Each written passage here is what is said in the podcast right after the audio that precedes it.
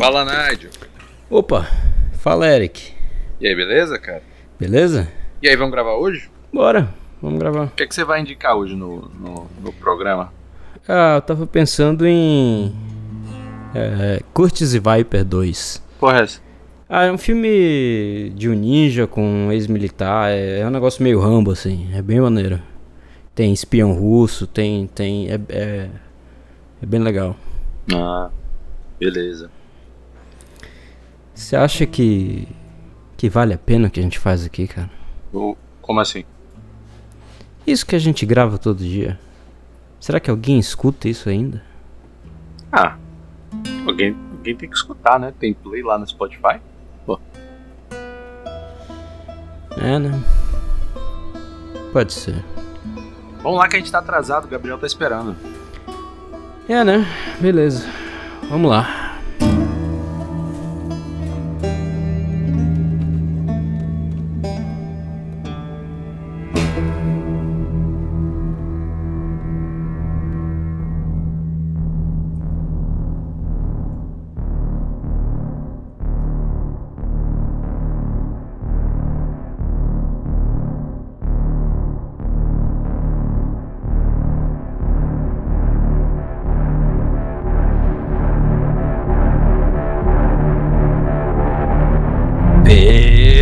Poderes do sofá, a força. Quem fala aqui é Reinaldo Siqueira e estou aqui com meu amigo de sempre, que não é Gabriel, o gordo mascarado, mas eu sou sempre jeito das internet. LP Magal, não joguei e gostei.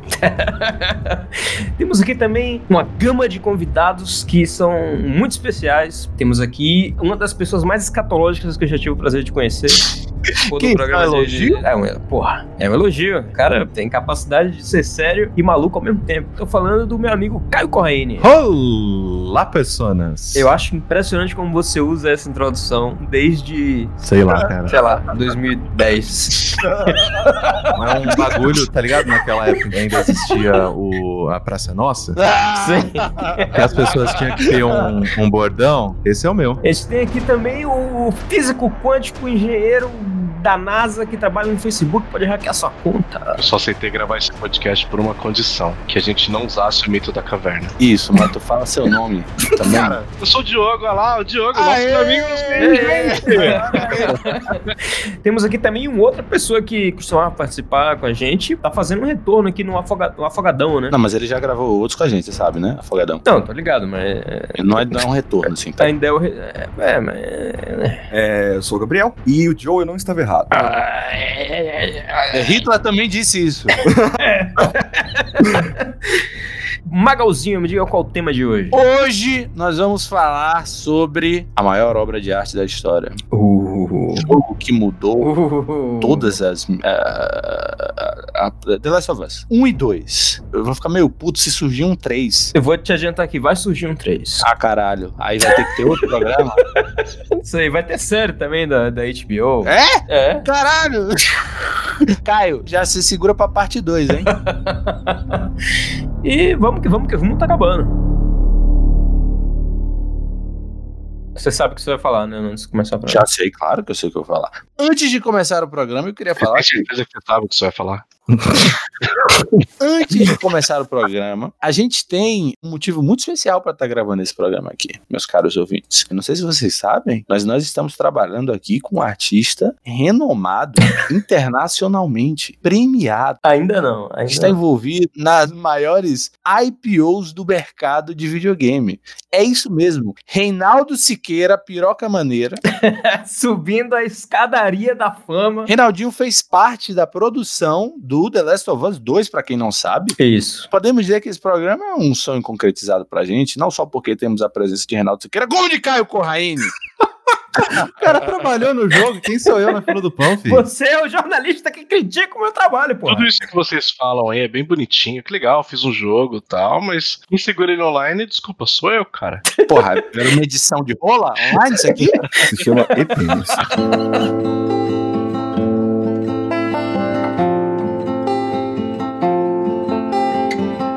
não joguei The Last of Us. Nenhum, nem o dois. Eu saquei qual é a do jogo, porque tive muito contato com o Reinaldinho, é, não só no lançamento do jogo. E é por isso que, mesmo sem ter jogado, mesmo sem ter tido a experiência completa, só pelo que eu consegui absorver da parada, a gente pode colocar ele na prateleira das grandes obras de arte. É sério, sem sacanagem. Sei lá, daqui a 100 anos, quando a galera é, lembrar do que foi produzido no, no século XXI, eles vão lembrar do Last of Us, cara. E vai ter seu nomezinho lá nos créditos. Eu acho que por isso você deveria ter muito orgulho, sabe, do seu trabalho. Não, com certeza. Que é, é- é fantástico e a gente vai falar muito disso aqui, sabe? Esse conjunto de jogos causou uma porra de uma comoção e, tipo assim, isso é uma coisa que a gente tem que valorizar toda vez que alguma espécie de obra provoca. Então, por exemplo, quando o Harry Potter foi lançado e você vê crianças de 10 anos lerem livros de 700 páginas, tá ligado? Uhum. É, é, tipo, vo- você tem que levar isso em consideração. Tem alguma coisa ali mais do que está na superfície. É, não é normal é, esse tipo de comoção e de atenção e de emoção, esse tipo de conexão humana que essas obras geram nas pessoas. E eu acho que o The Last of Us, ele comunica muito com nós, seres humanos, porque ele faz uma rima narrativa com uma história muito antiga, que é a história do Édipo. Elucide-nos. Mas deixa eu contar pra vocês. É basicamente o seguinte: tinha um cara, um rei é, de Tebas, chamado Laio.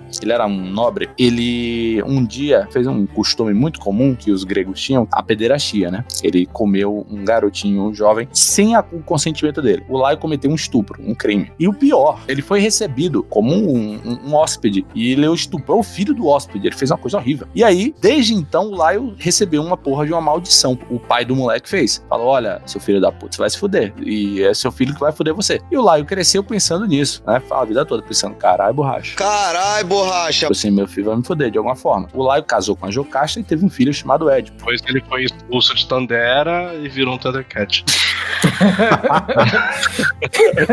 Mesmo sem a visão além do alcance, ele não conseguiu ver essa vinda. Não, foi o oráculo que deu a visão além do alcance pra ele. Falou: ó, seu filho vai te matar, vai, vai comer sua mulher, vai fazer um inferno. Você se fudeu. Aí Laio falou: caralho, borracha, mano. Carai, borracha, mano. Puta merda, olha esse, esse problema. E aí ele decidiu fazer o seguinte: eu não vou ter mais filho. Chega, já deu pra mim um. Na Grécia Antiga, era azar matar crianças. Aí lá falou: vou fuder esse moleque aqui. Fuder moleques até hoje é um pouco. É, é um pouco. Complicado? Quer dizer, estuprar o garoto é, é na Grécia. De boaça. É, Mega Sena terça-feira que vem. Agora, matar a criança não pode, o bebê. Como dá vazar matar a criança, o que é que o Laio fez? Ele fez é, o jeito mais humano possível de matar a criança, que é jogar ela ao relento. Olha que beleza. É um, é um bom pai esse, né? O que é que ele fez? Ele cortou os tendões do calcanhar, e essa é a parte mais importante da história, na minha opinião. Até porque Édipo vem de grego Edipodos, que significa aquele de pés furados, ou aquele de pés cortados, ou aquele de pés inchados. Então, por algum motivo que não tem uma explicação narrativa, mas tem uma explicação simbológica muito importante pra entender essa história e pra entender o The Last of Us, pelo menos na minha interpretação do jogo, ele cortou o tendão do pé do Ed entregou pra um pastor e disse: Ó, joga essa criança aí ao relento. E o pastor, ele falou assim: Porra, não vou jogar a criança ao relento, né, velho? Ele não teve coragem de fazer isso. Então, ao invés de abandonar o Édipo, ele entregou pra um rei de uma outra cidade, Micena, se eu não me engano, que o rei, infelizmente, não podia ter filhos. Então ele falou: Olha, tem um moleque aqui pra você, se você quiser, ele pode ser seu filho aqui, o Édipo e tal. Aí, ah, beleza. E aí ele criou o Édipo como se fosse filho dele, sempre marcado por aquela porra daquela cicatriz no calcanhar que deixava os pés deles in- inchados, né, por assim dizer. E o Édipo cresceu como um nobre lá na outra cidade, e um dia, numa espécie de briga de bar, um cara foi lá e chamou ele de bastardo. Diz, ah, você, tu, tu nem é filho do seu pai, sabe? E o Édipo não sabia disso. Ele ficou chocado. Ele foi lá fazer o tirateima com os pais dele e falar assim, puta, pai, é verdade essa história de que eu sou adotado, que eu não sou seu filho? E aí o pai meio que ficou assim, não sei o que, não falou,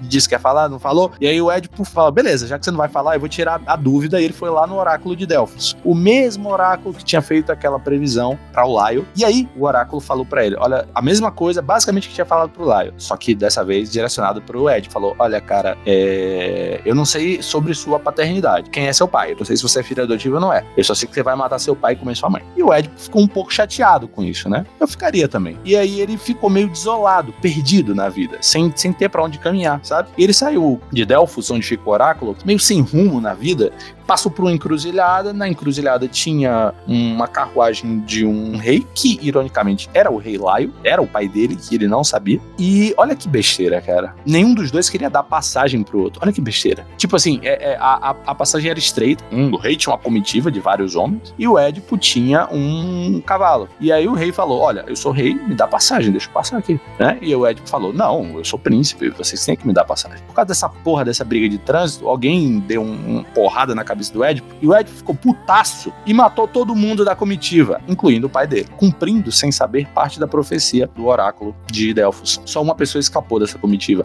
Ele matou oito pessoas. Deve ter ficado um pouco mais transtornado por causa disso. É, e depois saiu caminhando por aí e acabou chegando em Tebas, onde tinha a esfinge que assolava a cidade. Inclusive o Laio, ele estava saindo da cidade para perguntar lá em Delfos como é que ele se livrava dessa porra dessa esfinge, né? Quem se livrasse da esfinge ia ganhar como prêmio é, se tornar o novo rei da cidade. O Édipo derrotou a esfinge, né? Não vale a pena aqui ficar alongando a história. E ele se tornou o rei da cidade e ele se casou com a esposa, nesse caso a viúva do Laio, que é a Jocasta, que é a mãe dele. Então ele cumpriu toda a profecia que estava escrita no Oráculo de Delfos. Tem um, uma peça muito boa chamada Édipo Rei, do Sófocles, que conta o que acontece logo após essa história toda que eu contei, que é basicamente o processo do Édipo descobrir isso tudo, descobrir que ele é filho do Laio, que ele matou o pai dele e que ele casou com a mãe dele. É, a peça é muito boa, eu aconselho todos vocês a, a lerem, e ao final da peça é uma tragédia grega, né? Então, assim, tragédia é toda a história que começa em cima e termina embaixo. A história termina de um jeito, obviamente, trágico, né? A Jocasta se mata quando ela descobre isso tudo. E o Édipo, e aí que vem o segundo detalhe que eu queria que vocês prestassem atenção para entender a minha interpretação do jogo. Ele fura os próprios olhos e ele decide se, é, tipo, se exilar. Tipo, hum, não rola, não rola para mim, não quero mais ser rei, me deixa em paz. E vai embora. Logo em seguida tem um outro livro chamado Édipo em Colono, que o Édipo ele se exila em uma cidade chamada Colono. Ele vai servir num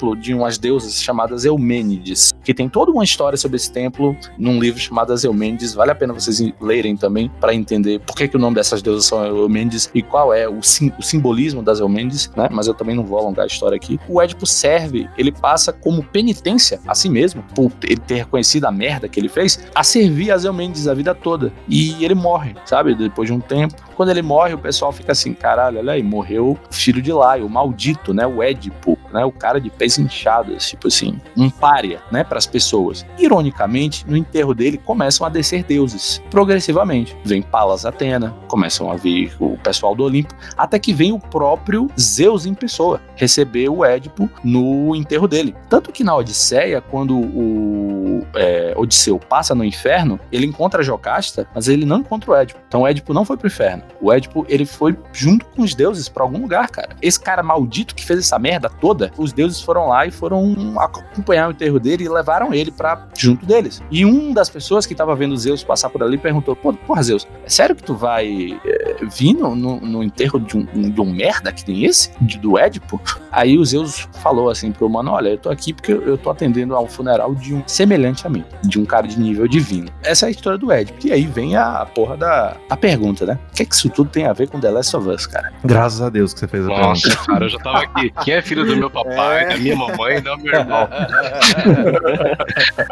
Cara, essa história é muito. é cheia de simbolismos. A gente tem que entender simbolicamente, né? A interpretação mais comum dessa história é a do Freud, né? Aquela coisa do complexo de Édipo e tal. Mas eu, eu não acho que essa é a melhor interpretação a ser feita. Eu gosto muito da interpretação da história de um professor brasileiro chamado professor José Hermonir. Ele diz o seguinte: a história do Édipo é uma história sobre uma maldição hereditária. O Laio foi amaldiçoado, o Édipo nasceu amaldiçoado. Progressivamente, se vocês lerem o resto da história, você vai ver que a maldição meio que vai continuando um pouco na família, eh, mais brandamente, né? Mas vai continuando um pouco após o Édipo. Agora vem a pergunta: qual é a maldição que o Édipo recebeu? A maldição que o Édipo recebeu foi ter os pés inchados. O pai dele cortou, inchou os pés deles. E aí você me pergunta, o que, é que isso quer dizer, né? Se você pegar qualquer dicionário de simbologia, ele vai te contar que os pés, eles simbolizam a alma da pessoa. Porque a alma é a capacidade de tomar decisões. E os pés são quem nos guiam para os lugares. É através dos pés que a gente caminha para lá e para cá.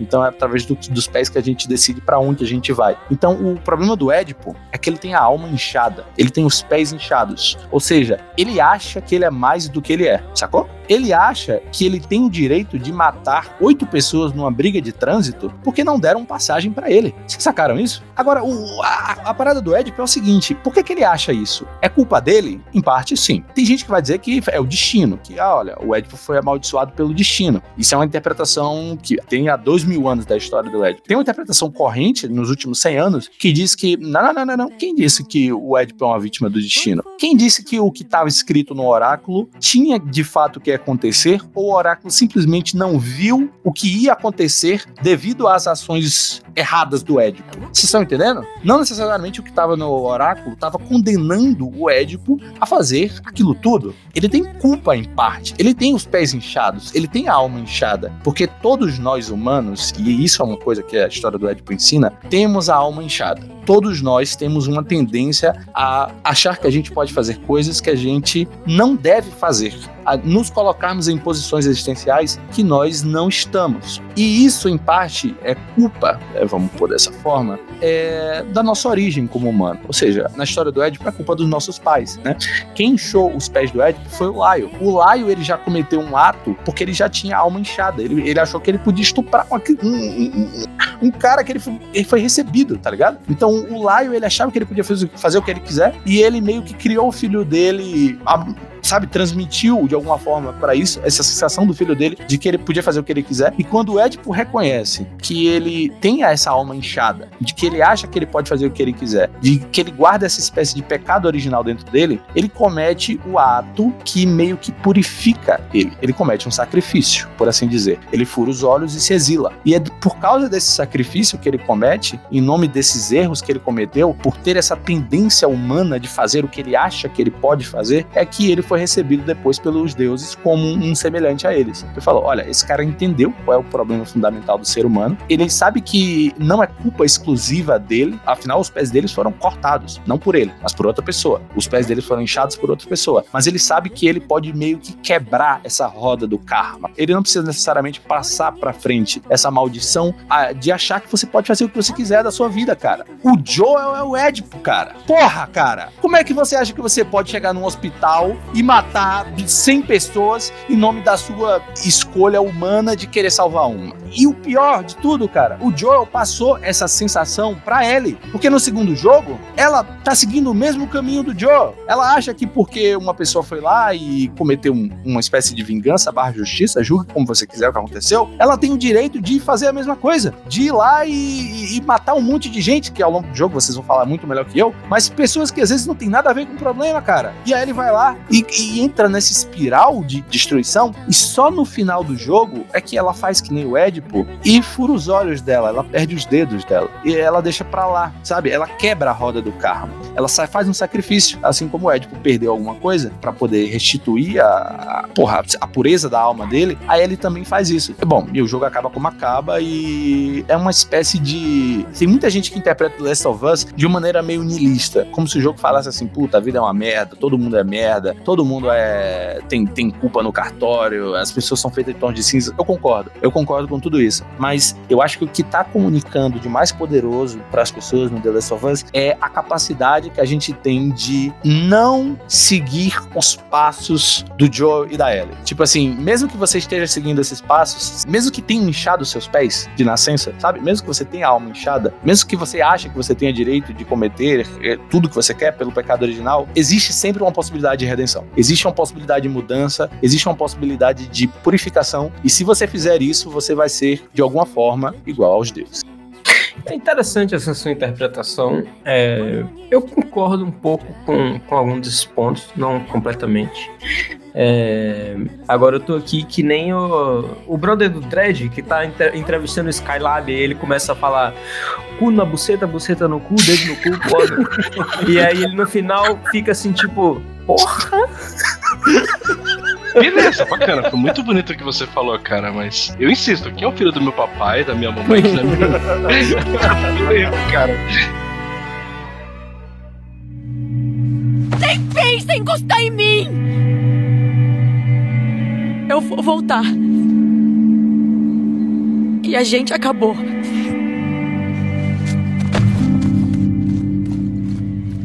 Vamos vamos voltar um pouquinho e falar mais sobre o primeiro jogo, porque o primeiro jogo foi muito icônico, porque até então existia, obviamente, jogos focados na narrativa e jogos cinematográficos. O próprio Uncharted da, da Naughty Dog é um jogo mainstream que tem muita coisa em relação à narrativa, mas o que diferencia o The Last of Us para o Uncharted é que o Nathan é um cara que pula, ele, ele joga corda, ele pega, faz rapel. O Joe, você basicamente anda, pega coisas no cenário e escuta a menina falar e conversa com a menina. Aí a gente começa a entrar nos arquétipos de personagens, né? Quando a gente pega um Nathan lá de Uncharted, ele é um herói, ele, é, ele vem inspirado em Lara Croft, naquelas coisas de aventura. Desbravador de tumbas. E quando você entra em The Last of Us, não, cara, ali é uma situação, não é de sobrevivência, é de adaptação. Você era um bosta antes disso, e de repente você calhou de estar vivo ali depois de tudo que aconteceu. Até o ponto em que The Last of Us foi concebido, não era muito comum você ter esse tipo de personagem. Que tipo de personagem? que é só mais um ali. O meu chefe, na época que o primeiro of Us estava sendo feito, ele era artista conceitual do Naughty Dog. E um comentário comum ser feito é, enquanto estava tendo a pré-produção era meio chato trabalhar no The Last of Us nas primeiras etapas, porque, tipo, você não tava fazendo aquele estereótipo do, do videogame, que você tem o cara que é super cool e badass e, tá ligado? O cara pega um RPG e, e lança e destrói as coisas. É um cara de camisa polo e jeans. Andando na cidade, tá ligado? Mas o que eu acho interessante sobre The Last of Us e uma coisa que eu acho que mudou muito a indústria é fazer com que pessoas normais também fossem postas como protagonistas nos jogos. Isso primeiro, criou-se a possibilidade de você fazer histórias mais realistas e você, querendo ou não, tem mais empatia pelos personagens porque como são personagens mais realistas, existe chance de você Se identificar mais? Peraí, então existe uma empatia pela fraqueza? Com certeza existe empatia pela fraqueza. É muito difícil a gente lembrar assim de memória e falar, ó, não, esse foi o primeiro, foi estabelecido aqui. Tanto que eu consigo, assim, falar, por exemplo, na série Silent Hill, nenhum dos protagonistas é super-homem, sabe? Todos os protagonistas são só um viúvo que tá ainda chorando a morte da esposa, um pai que tá procurando a filha. E eles enfrentam, literalmente, demônios. Só que o foco não tá nisso. O Silent Hill é um jogo de terror, querendo ou não. E o The Last of Us é um jogo de ação, em que o protagonista não é um protagonista de ação. Isso depende muito também da proposta pelas quais o jogo, né, ele foi desenvolvido, porque o objetivo sempre foi contar a história sobre pessoas. E eu ainda acho que a gente tem que evoluir bastante como indústria até a gente chegar num ponto em que, cara, para você contar uma boa história, não precisa colocar uma arma de fogo dentro dela, sabe? Uhum. Vamos, algum dia a gente chega lá. Fazer um AAA em que, em que o R2 não é atirar. O mote de The Last of Us é você contar uma história sobre pessoas. Sobre pessoas falhas, pessoas quebradas, num mundo ruim, ruim muito mais cruel do que o nosso, né? Por mais que o nosso não esteja grande dois, tá mostrando assim como que essas pessoas reagiriam nos seus limites. Bicho, tipo, você já não tá mais no topo da cadeia alimentar. Mas o que eu acho mais importante no Joe, no primeiro jogo, é que ele te traz pro lado dele, por mais que você não concorde. É um jogo sobre personagens e desenvolvimento de personagens. E o gameplay e as mecânicas e tudo mais são coisas secundárias à história. Mas o que realmente crescia os olhos quando você jogava o Uncharted 2 era a interação entre os personagens, a interação entre o Nate e a Helena, porque também foram alguns dos primeiros jogos em que você tinha os atores fazendo motion capture ao mesmo tempo em que estavam dando texto. Então isso dá uma veracidade ao que está sendo dito, como está sendo dito nos momentos humanos, isso chamava muita atenção. E aí a gente tem esse passo de Uncharted para The Last of Us para justamente, na minha opinião, a epítome disso, tá ligado? Tipo, nada é melhor do que a interação entre personagens, a interpretação, entrega de texto e todas essas coisas do que os The Last of Us. Uncharted, por mais que tivesse toda a questão dos atores fazendo ali e tudo mais, tinha aquelas sete pistas de ação e não sei o que, e o trem descarregando e você correndo no trem. No The Last of Us não tem isso. Tem mais desses momentos no 1 do que no 2. No 1, por exemplo, aquela cena que o Joe ele fica pendurado de cabeça pra baixo. Uhum. É uma situação um pouco Nathan Drake, né? Porque o Nathan Drake, tudo que ele encosta, quebra. Sim. É é o historiador que quebra tudo que toca. E não tem história pra contar, só ele. E rouba um monte de coisa pra deixar em casa, né? Muito filho da puta. Tem aquele momento quando você tem o primeiro contato com o Baiacu, que eles chamam, né? Que é aquele bicho. Baiacu? É, eu, eu, Sim. eles chamam de Baiacu. Baiacu? É, é um tipo de infectado. É o estado mais avançado, pelo menos no primeiro, é o estágio mais avançado. Baiacu? É. Tem o peixe dourado também, não? Nos últimos anos, existe um trend em crescendo sobre a figura mitológica do pai solteiro. É, é verdade. né? A gente viu isso em Logan, tem o Mandaloriano com o Baby Yoda. Vocês não acham que é, esse trend da figura mitológica do pai solteiro é uma espécie de chamado da- nossa época? Tipo assim, gente, algo que está errado não está certo. Precisamos resgatar a figura mitológica do pai solteiro. Saindo um pouco dessa coisa do, do Édipo, eu vejo ele mais, muito mais puxado pra um, um Nietzsche da vida, tipo, humano demasiado humano, sabe? Com esse tipo de pensamento mais nihilista. Algumas das citações que eu consigo lembrar de cabeça aqui, que acho que se encaixam muito bem para a construção de ambiente persona do jogo, principalmente são as, as seguintes. Toda crença no valor e na dignidade da vida se baseia no pensar inexato, porque cada um quer e afirma somente a si mesmo. Tô de novo aqui, igual o Skylab. Calma, eu saquei. Você tá dizendo que a parada é meio que uma- um conflito de interesses, não é isso? Cara, eu acho que essa é uma, é uma das interpretações possíveis, mas essa é uma interpretação meio materialista do jogo. Nihilista, sim, sim. E tipo assim, olha, é tudo meio merda mesmo, e é isso aí. Eu acho que a, a interpretação do Edipo, ela dá uma possibilidade de redenção que me deixa mais confortável como ser humano, pelo Eu menos. defendo essa merda até o final, né? Até o final, tô falando aqui, bem chato. Pensa em encostar em mim! Eu vou voltar. E a gente acabou.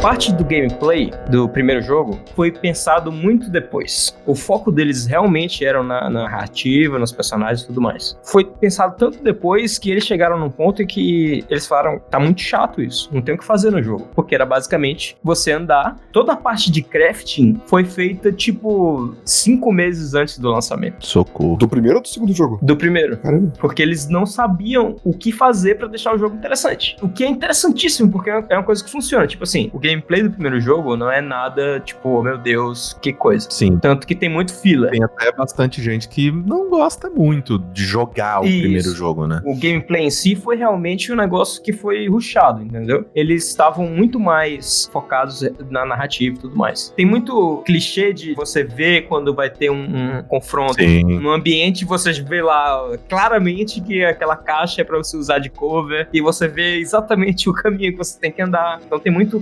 clichêzinho desse tipo. Que no segundo também tem, mas foi disfarçado muito melhor. Teve mais pensamento e mais planejamento em relação a isso. Sim. Agora, eu acho interessante como a questão das notas, por exemplo, do sistema todo de crafting, que é uma parada que é muito core hoje em dia do gameplay do The Last of Us. De você procurar uh, os itens e craftar o first aid lá e tal. Foi uma parada que foi pensada assim, tipo, o que, é que a gente faz para tornar o jogo mais interessante de se jogar? É nisso que a gente vê que qualquer coisa desenvolvida por humanos também tem um elemento chamado sorte. É. Do mesmo jeito que, sei lá, por que, que o Mario tem, tem bigode, tá ligado? Tipo, ah, porque era limitado e a gente precisava de uma divisão entre a porra e o- do nariz e a boca dele. Não tinha pixel suficiente. Vê aquelas montagens do Mario sem bigode pra você ver que coisa horrorosa. É igual o Filipão tem bigode que apareceu no Twitter essa semana.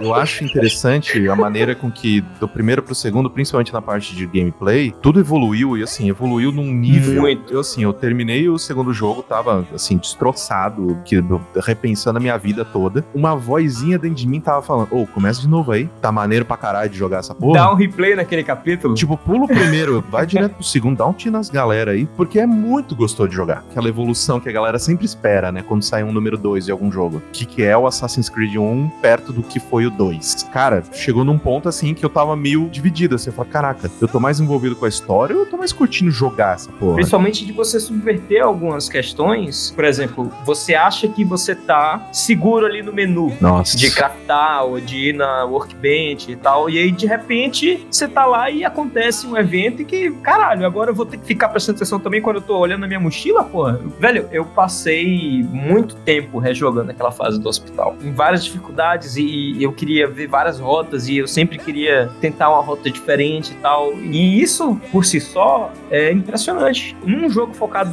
na narrativa, mas você tem essa vontade de parar e quero rejogar esse cenário aqui porque é bom pra caralho você jogar e você ver como as coisas se interagem e tal. E as coisas que eles fizeram pra ter uma evolução em questão de narrativa também incorporada no gameplay foi feito numa maestria que eu, eu não sei nem como falar assim. No primeiro jogo a gente tem, é, para quem não jogou, tem as cutscenes e tudo mais, mas enquanto você tá andando pelo cenário, você encontra notas, você encontra lugares e que você tem uma certa historinha ali que tá é, escondida no ambiente, que é o que o Caio chama e a gente chama de é, environment storytelling. Você tem também, enquanto você tá andando, interações entre a Ellie e o Joe no primeiro jogo que parecem bobas, né? Tipo, ela tentando assobiar e tal, e você vê a progressão dela conseguindo assobiar e tudo mais, ou ela achando a revistinha lá de piadas e começando a contar piadas. E eles pegaram essa parte que eu acho interessante também do primeiro jogo, por mais que, que o gameplay seja um pouco monótono, um pouco chato para algumas pessoas, porque essas partezinhas também são fundamentais para você entender os personagens. Toda aquela história do Joe é, querer ser músico e, e, e a Ellie astronauta e tudo mais, em que você vê depois evoluir, né, e tornar traços de personalidade dos dois é, no, no segundo jogo, são coisas que se você viu o jogo no YouTube, você não vai pegar, por exemplo, porque são coisas que eles simplesmente vão falando enquanto você vai andando pelo cenário, né? E isso é uma maneira de aproveitar uma particularidade que a gente tem só em jogo, né? Porque quando você tem um filme, você se envolve com o personagem, você entende as motivações dele, e você tem que fazer tudo isso em duas horas. No jogo, cara, você tem jogo que você tá do lado daqueles personagens por, mano, 100 horas. Então você tem tempo pra caralho pra entender aquele personagem, pra descobrir, tirar toda a poeira de qualquer pedra que tenha na vida inteira dessa pessoa. Quando a Ellie chega, você não sabe quem que é a Ellie. Ela é uma criança de 14 anos e você fala, tá, foda-se essa menina, né? Eu, eu tô mais interessado na Tess do que na Ellie. Sim. O jogo ele vai te mostrando quem a Ellie é. E ao mesmo tempo te mostrando quem o Joe pode ser. Porque a gente conhece ele só como pai destruído e depois o cara que é trambiqueiro e, e mata uma galera e foda-se, sabe? Tipo, ele faz o que ele tem que fazer pra sobreviver. E a gente vai vendo muito mais. Tanto que chega um ponto em que, por exemplo, no final do jogo, o Joe tá falante, o Joe paizão, o Joe ligou, ele girou completamente a chave do pai. E você vai gradativamente também vendo a Ellie um pouco ríspida e é, adolescente raivosa, mas também ela vai se soltando e ela tem uma parte mais infantilizada também e tudo mais. E você vai vendo esses personagens se desenvolvendo. E isso é uma coisa que você só consegue fazer da maneira com que é feita porque você tem um jogo de 20 horas na sua mão. O Wolf ou Oi. o Diogo, tem alguma coisa a complementar sobre isso aí? Eu tô sem graça. Eu tava tentando pensar no que falar, mas realmente falaram tudo. Então, não tem muito o que acrescentar, não. Desculpa se eu tô falando demais Desculpa, também. é gente, porque- é, eu também. Não, fala, imagina. caralho. Que isso, pelo amor de Deus. Eu- Eu acredito que. Tá, deixa eu parar pra você cortar, Magal, foi mal. Relaxa, vai, pode falar. O Craig grava faixas é, ele tem diferentes. as faixas Mas facilita a vida da posterior, caralho. Quando a pessoa faz uma gentileza, você não briga com ela, não, ô filha da puta.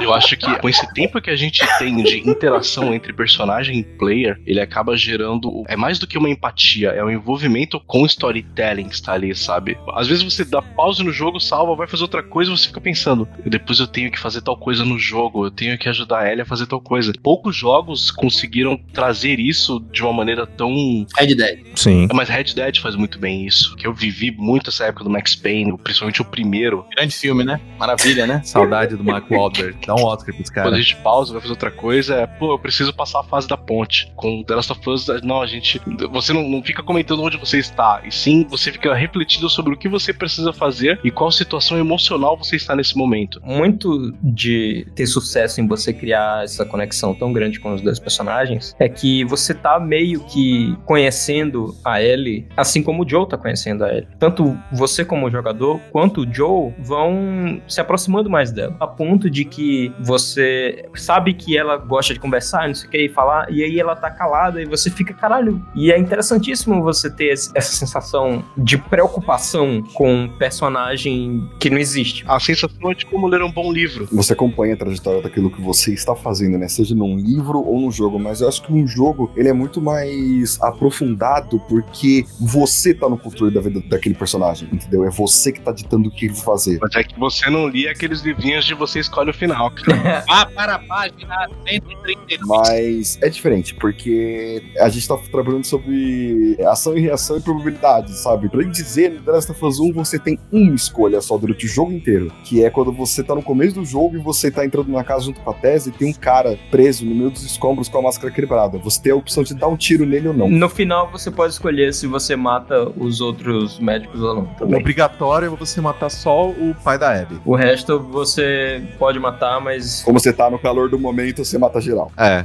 eu matei todo mundo. Eu matei todo mundo também. Uma coisa que eu queria falar relacionada ao gameplay do primeiro, os fillers que a gente tem do próprio gameplay. Você carregar a desgraça da escada, a desgraça da tábua. O pallet. Puta, o pallet. Caralho, o pallet é É, foda. isso aí já era a galera prevendo aquela parada que o Kojima ia fazer com aquele jogo lá de carregar coisa. Eu chamo de Kojima tá Death maluco. Stranding. Death Stranding? o Carteiro Simulator? Que jogo chato da porra. Eu acho que teve uma vez só no jogo em que eu achei interessante como eles lidaram com esse puzzle. Você chega no acampamento do Bill e aí tem uma tábua lá, normal, né? Beleza, vamos botar a tábua pra passar. Aí vocês passam. Cara, que merda carregar tábua.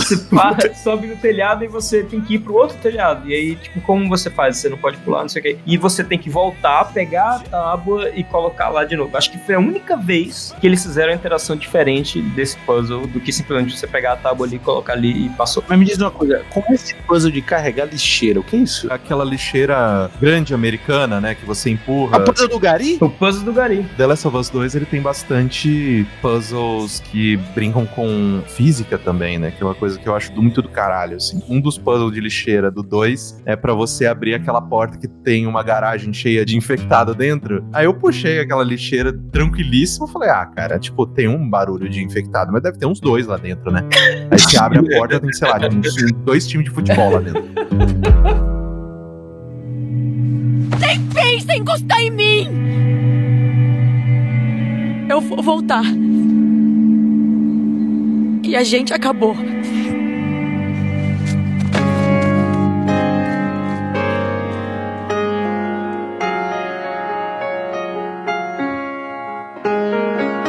Vocês acham que foi um bom, uma boa música de funeral para o PlayStation 3? Com certeza. Até mesmo porque o The Last of Us 2, ele puxou os limites do PlayStation 4 como eu, o Ghost of Tsushima, por mais que seja um ótimo jogo, não fez. O, assim como foi uma, uma, uma, revolução de como contar uma história e de como você experienciar um videogame no, no PlayStation 3, aconteceu algo parecido com o The Last of Us no PlayStation 4. O The Last of Us 2, pra mim, ele é um achievement muito maior na parte técnica. Com certeza. O, a maneira de contar a história é a mesma. Foco no drama desses personagens, interação entre eles e tudo mais. Tudo que The Last of Us 2 faz como história, né, a gente já tinha estabelecido. Mas o que ele faz tecnicamente é uma, assim, é uma coisa inacreditável. Porque que a galera de desenvolvimento tava mais maravilhada de The Last of Us 2 era com a porra da física do cabo de energia. Porque aquilo é inacreditável, cara. É inacreditável, realmente, cara. um detalhe dentro de um jogo tão gigante, né? Mas o que me chama a atenção do The Last of Us 2 é a maneira com que o mundo todo parece orgânico. Não tem tipo, ó, essa loja você pode interagir, essa loja não. Tipo, você olha, tem janela pra eu entrar? Sim ou não? Ah, isso define se esse é um lugar interagível ou não interagível. Não é aquele negócio, tipo, lembra antigamente nos anime que eh, o que tava se mexendo tinha uma cor e o fundo era, era pintado, né? Antigamente não, meu, até hoje. O The Last of Us 2, pra mim, ele é um. A primeira parte, quando você acaba de chegar em Seattle, quando você entra em Seattle ali, que você tá com um cavalo e tal, você e a Dina, não sei o que tem, que você tem que pegar o mapa, aí você fala, ah, ok, eu já fui aqui. Agora não, peraí, cadê a, a loja de música? Ah, é virando essa esquina e tal, não sei o que tem. Tipo, me deu uma sensação de mundo mesmo, de tipo, caralho, eu estou nessa porra dessa cidade, que nem outro jogo deu. Environmental storytelling, né? Tipo, é, é a história sendo contada pra você através do cenário. Eu acho isso muito absurdo. Enquanto o primeiro, ele levou muito a barra de, ok, vamos, como que a gente conta uma história que é mais, né, cinematográfica e focada em personagem. E o segundo, ele mantém a qualidade de tudo isso que eu acabei de mencionar, mas ele sobe esse- o nível da qualidade estrutural ali, tipo, de gráfica e de. É, é absurdo, assim. Eu parava, assim, o jogo e ficava olhando os detalhes do modelo, de como cada personagem foi modelado em 3D, tá ligado? E isso tudo contando também com as restrições do PlayStation 4, né? E isso, esse é o lado positivo, eu sinto, dos estúdios First Party, né? Que todo mundo briga, porque, ah, porque é jogo exclusivo, ah, enfia o jogo exclusivo no cu, ah. Mas assim, tem obviamente o lado chato, né? De que, tipo, ah, se você não tiver aquela plataforma, você não vai poder experienciar aquela história e aproveitar aquele jogo. Mas vivemos num mundo capitalista e a gente precisa dar um motivo para as pessoas o quê? Comprarem. Pelo fato de você ser um estúdio First Party, eu acredito que você tenha um, um contato muito mais próximo com pessoas que entendem daquela máquina de um jeito que eles podem te ajudar a otimizar o seu jogo na- de uma maneira inacreditável, tá ligado? The Last of Us 2 roda e roda muito bem no PlayStation 4 base, cara. Com certeza. O PlayStation 4 de muita gente tá quase saindo voando já. Eu joguei o 2, é, no meu, meu PS4 é o Slim, né? E assim, eu acho a ventoinha do Slim horrível. E tipo, eu tava jogando aqui, eu achei que a qualquer momento ele ia sair voando pelo meu quarto e ir embora. Porque ele fez muito barulho, ele fez muito barulho. Mas ele rodou bem, eu não tive nenhum problema, tipo assim, de desempenho. O Pro, quando eu tava jogando God of War, ele faltava gritar, cara. O Troy Baker ele fez uma live um pouco antes do lançamento do segundo jogo, em que ele jogava todo o primeiro jogo. Na verdade, era a primeira vez do Nolan North jogando o jogo, né? E aí ele comentou uma coisa muito interessante, que é a Ellie cresceu nos Fireflies, então ela tinha um mindset, querendo ou não, um pouco militarizado, então ela sabia o que ela tinha que fazer, ela Sim, era treinada a atirar. E ela sabia que talvez ela não fosse sobreviver à questão da cura. E era uma escolha dela ter continuado com aquilo. Então toda a jornada do jogo e toda a questão dela ficar empolgada de ver as coisas, além de você ter essa coisa da aceitação da morte, era a primeira vez que ela via o mundo fora ali das cercas dos Fireflies, né? Eu lembro do Troy Baker falar que é interessante você ver como ela aproveita as pequenas coisas, justamente porque pra ela vai ser a primeira e a última vez que ela vai experienciar aquelas coisas. E é por isso que ela fica tão magoada com o Joe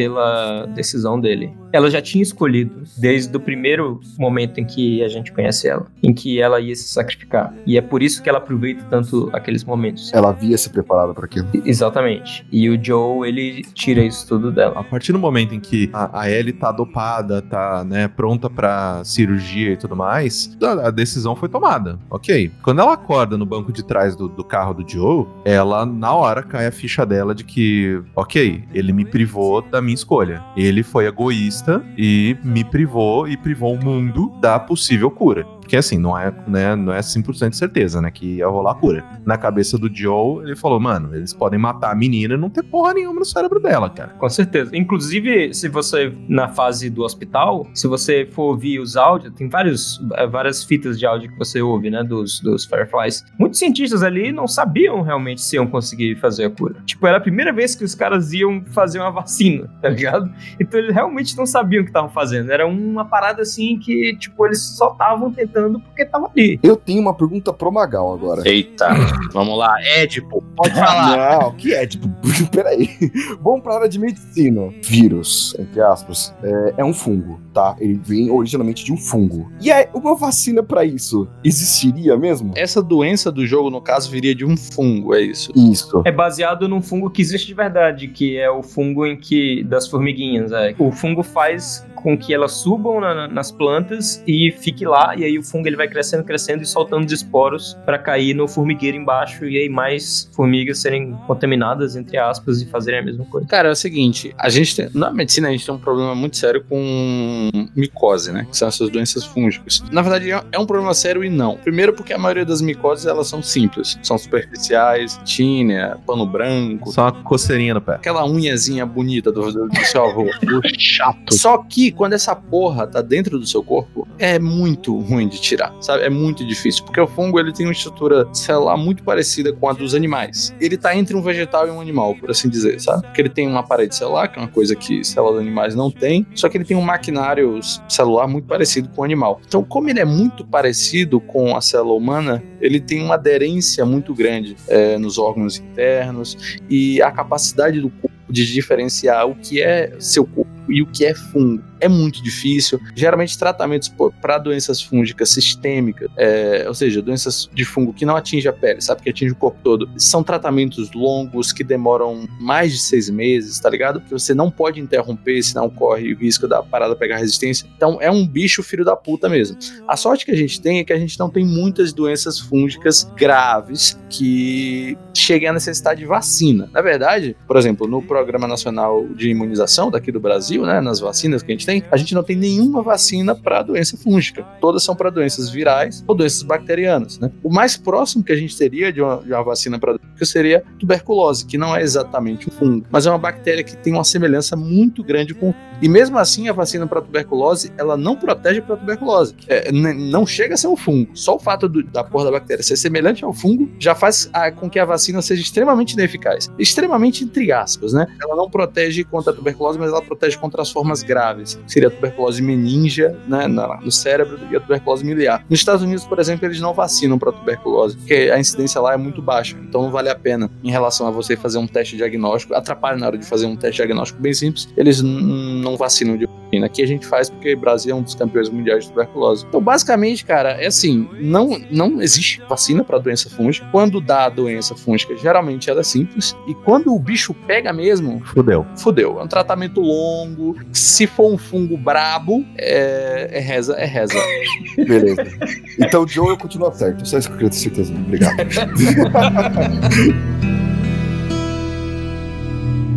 Nem pensa em encostar em mim! Eu vou voltar. E a gente acabou.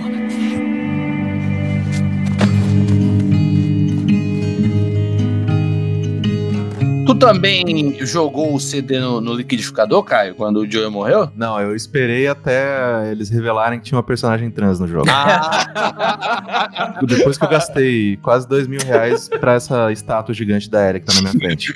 Não, gente, pelo amor de Deus, cara. É porque tipo... eu queria falar dessa porra desse negócio da, da, lacrada. A gente tá vivendo um mundo difícil. Precisa mesmo entrar nisso, cara? Então, vai, vai entrar, cara. Eu lembro, a primeira, o primeiro contato que eu tive com The Last of Us 2, é, eu sabia que o Renato tava trabalhando trabalhando foi quando vazou aqueles vídeos lá do Joe e da Ronda Rousey é, matando ele. E aí começou a gritaria na internet do, do pessoal estéreo. Começaram a falar que, ah, porque puta, vai ser que nem o. Como é o nome? Do, o Mass Effect da, da mulherada, mulherada esquisita. Lembra, Reinaldo? Ah, sim, o Andrômeda. E eu entrei nessa onda. Eu comprei o barulho. Falei, olha aí, ó. Comunista! Eu entrei. nossa, nossa bandeira nunca será vermelha. Depois eu fui entender que, tipo, é, não, sabe? sabe? Não...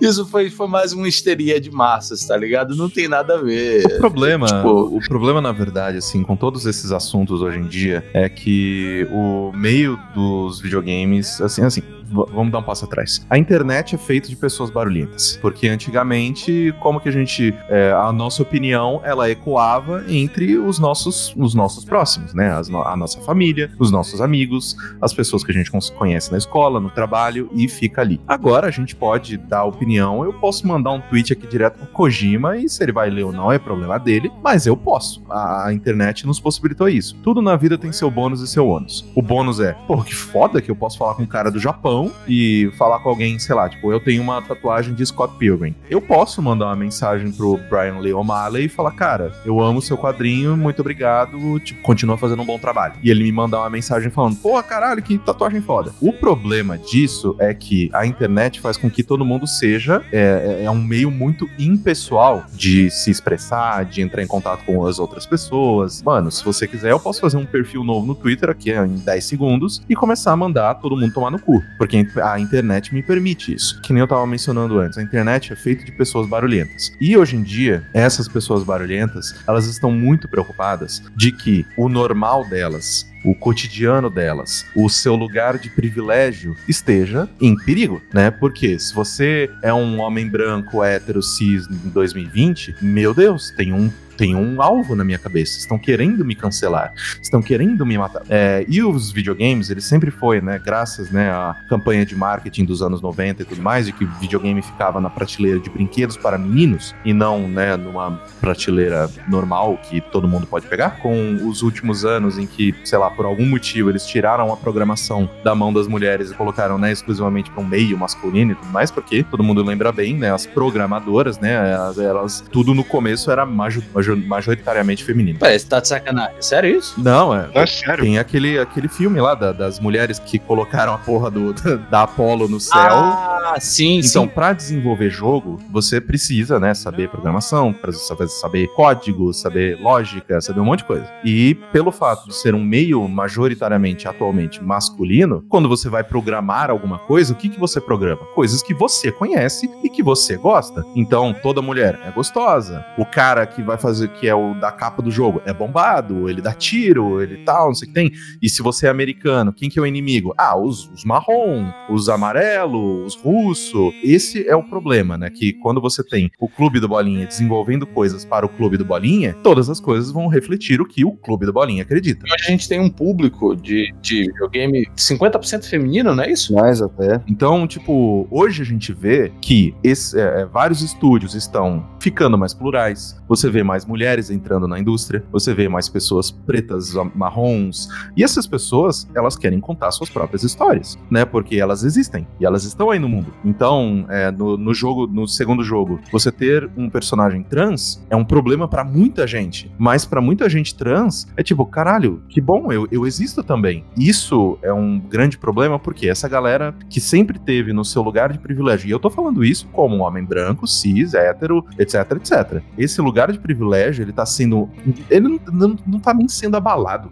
Ele tá sendo agora, tipo, a gente tá vendo um pouco mais de protagonismo, você vê um pouco mais de mulher sendo protagonista, você vê um pouco mais de. um pouco menos de, de, de sexismo, você vê umas histórias um pouco mais, né, é, menos esse, esse padrão heteronormativo, e a galera tá chiando, porque, ah, tô acabando com as coisas que eu amo. A, a que você atribui o fato do meio dos jogos ter ficado, pelo menos em, em termos de produção, ter ficado tão masculino? Como todo meio tecnológico, por exemplo, hoje em dia, você vai entrar numa faculdade de engenharia, é, de engenharia de informação, você vai fazer qual- qualquer coisa, um curso mais tecnológico. 99% da, da turma é homem. Por muito tempo, não sei de onde caralho veio isso, a mulher é melhor em coisas humanas. Então a mulher é melhor é, ser professora, secretária, pra, é, é, enquanto o homem é bom de matemática. Então o homem vai fazer a programação, o homem vai fazer, vai ser contador, o homem vai ser, sei lá, bancário, sei É lá. um, é um reforço social, por assim dizer, né? E não tem nada de biológico, assim? Cara, não, não tem, velho. Não tem, velho, não tem. Esse é o ponto. Não tem, porque essas, essas profissões, elas foram trocando de, de, de, de gênero conforme o tempo foi passando. Quem criou essas profissões foi o próprio ser humano, então não dá pra. Você não pode decidir o que que foi, tipo, homem, mulher, mulher, homem. Tipo assim, não, não, não tem essa, tipo, ah, biologicamente falando, o homem consegue fazer uma coisa que a mulher não consegue. Não, porque, tipo, foi coisa humana, entendeu? Coisas biológicas no sentido de, ah, o homem ele tem um corpo que é, geralmente é mais forte, né? Porque a gente tem a, a testosterona e todas essas coisas,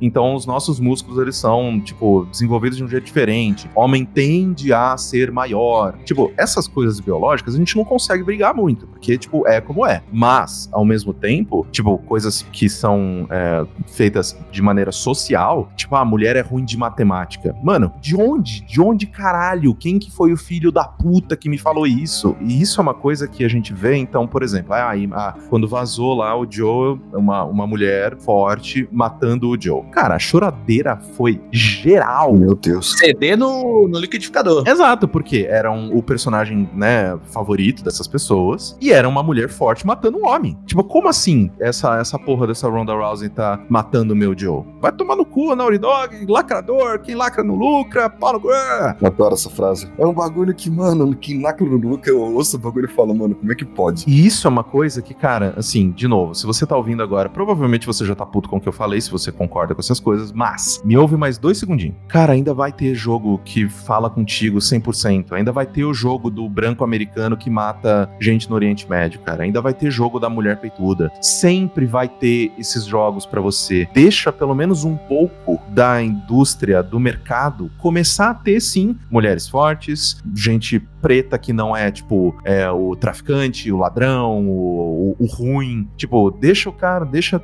sabe? É que acho que o que eu vou falar com, é, acaba conectando muito com o Caio a nível de embasamento histórico, né? É, eu, eu, sou da TI. Eu vim da TI exatamente nisso. Tipo, fiz engenharia da computação, fiz meu mestrado em A, meu doutorado em mecânica, mecânica e computação quântica e gosto de videogame. Sou minoria. Eu sou um cara negro que conseguiu tudo isso. Já sou uma minoria. Eu entrei numa sala que tinha 75 homens eu era o único negro. Quando eu fui fazer meu doutorado, eram 140 pessoas e eu era o único latino negro. Essa, essa questão normativa que o, que o Caião colocou é muito interessante porque se você pega no, no, no, histórico da, da base da computação, afinal de contas, todos nós estamos aqui hoje por conta da base da computação. A gente está falando lá da máquina de Charles Babbage de 1840. Foi a primeira máquina de calcular que ela aceitava entradas externas por cartão perfurado. Somente uma pessoa no mundo conseguiu entender o que aquele cara fazia e conseguiu criar um algoritmo para que ele funcionasse, para que aquela máquina funcionasse corretamente. Era uma mulher chamada Ada Lovelace, uma matemática. Então, cara, toda essa questão de que você que, que hoje se coloca de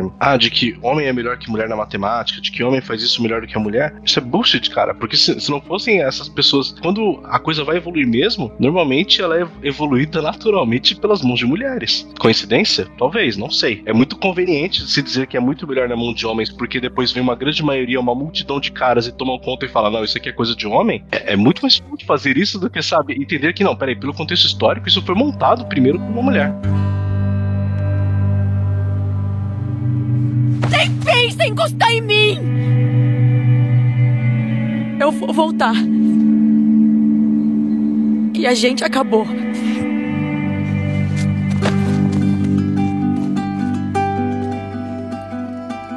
Essa frase chavão do redneck americano e do, é, é, do bolsominion brasileiro de que o homem é. Ah, o homem é, é, muito bom em matemática, etc. A mulher em ciências humanas. É uma frase que tem. Obviamente está equivocado, mas ela tá baseada num, numa coisa que eu, o Diogo pode falar muito melhor do que isso do que eu, que é aquela parada da é, é distribuição gaussiana, Diogo, que a gente chama, que quando é, é, o pessoal faz. É, eles fazem pesquisas e eles veem que, na média, quando você pega a média da população, digamos, em inteligência espacial. E lógico-matemática, na média da população, é, existe um overlap muito grande entre homens e mulheres. Então, é com a, a 90% dos homens e mulheres, eles têm absolutamente a mesma capacidade para todos os tipos de é, inteligências diferentes, emocionais, é, lógico, matemáticas, espaciais, etc. O problema chega quando você começa a ir para as extremidades. Quando você vai para o extremo, tipo assim, quem é o, a, a pessoa mais pica do mundo numa área específica? Específica. Aí você começa a ter grupos seletos. Então, por exemplo, se você pegar força física e você fizer uma distribuição gaussiana, na média, na média eles são até semelhantes. Mas quando você vai para o extremo, a pessoa mais forte do mundo vai ser um homem. E quando você vai para o outro extremo, a pessoa mais fraca do mundo provavelmente vai ser uma mulher. É dessa, é desse extremo que nasce essas opiniões extremas que vocês estão falando, tá ligado? É do cara só conseguir enxergar esses extremos e achar que o mundo é é desse jeito, simplesmente desse jeito. Eu acredito que existam, sim, até por conta de, estudos mesmo, psicotécnicos, que existam certas tendências a determinados comportamentos com base em sexos diferentes. Eu acredito nessa linha, eu sou dessa linha porque do que eu já pesquisei, não é minha área, psicologia, claro, né? mas do que eu já pesquisei. Agora, de fato, você achar que uma pessoa de um determinado sexo, determinado gênero, enfim, não consegue fazer determinada atividade por causa daquilo, é besteira, cara. Porque na distribuição se você olhar, é, é, como o Diogo falou, é matemática. Se você olhar a distribuição gaussiana, a pessoa vai estar tá lá, entendeu? Ela pode não estar tá no primeiro lugar, mas ah, entre os 100 mais, obviamente que vai ter. E aí o que acontece? Eu acho que talvez essa tendência, possivelmente, uma pequena tendência biológica, pode causar um pequeno reforço social. É o que o pessoal, o, o Dawkins chamou de, de meme, né? A unidade de memória. É, o meme reforça o gene e o gene reforça o meme. É aquela história de de que surge um cara é, fodão há muito tempo atrás, um cara fodão que pega todas as mulheres, e aí, por fatores biológicos, e aí essa história, esse, o fato dele ser assim biologicamente, começa a reforçar os homens a serem assim socialmente. E isso começa a, a selecionar socialmente os biologicamente, que vai selecionando os homens a serem assim socialmente, tá ligado? E uma coisa vai gerando atrás da outra. Uhum. Eu acho que é um assunto muito complicado, é uma, um pouco da, da, da junção das duas coisas.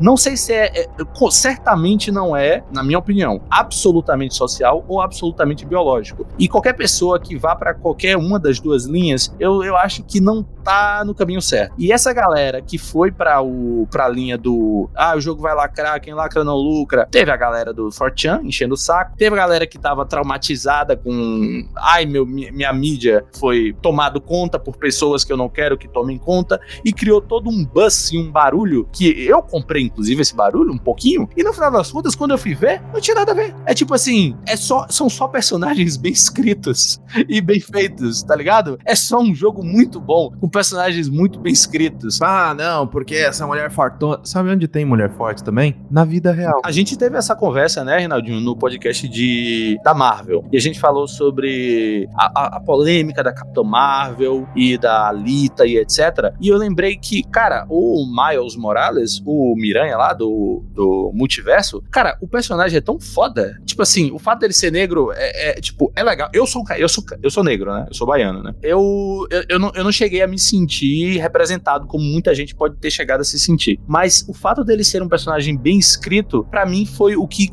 o ponto que mais me chamou a atenção. É porque ele ser negro não é o que define ele. Né? Exato, velho. Get over it, tá ligado? Tipo assim, foda-se, cara. O, é, é, me, me, entrega uma boa história e assim, consumo uma boa história e supera essa. Assim, de mulher para mulher supera, tá Eu ligado? entendo o que você quer dizer. Não deixo de, de concordar, mas também alguns pontos eu discordo, cara. Eu venho de uma criação, na verdade, com muita sorte, na verdade, onde meu padrinho era louco pra HQs. Louco, louco, louco. Cara, se olhar pro lado aqui, eu tava mexendo nas minhas caixas que eu tô de mudança, cara, eu achei Pato Donald edição, Pato Donald edição número 3.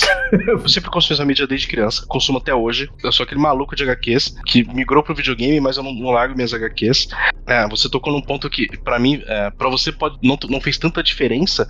Com certeza você é um cara mais novo que eu, né? Na, na época que eu, que eu vivi, cara, eu nunca vou esquecer a primeira vez que eu abri uma HQ do Super Choque. Que eu abri aquilo e falei, cara, ele é da minha cor. Olha o peso dessa porra. E eu comecei a ler, ler, ler e tal. Passou um tempo, de repente eu achei Miles Morales. Um, nossa, um, um Aranha Verso. E ele também é da minha cor.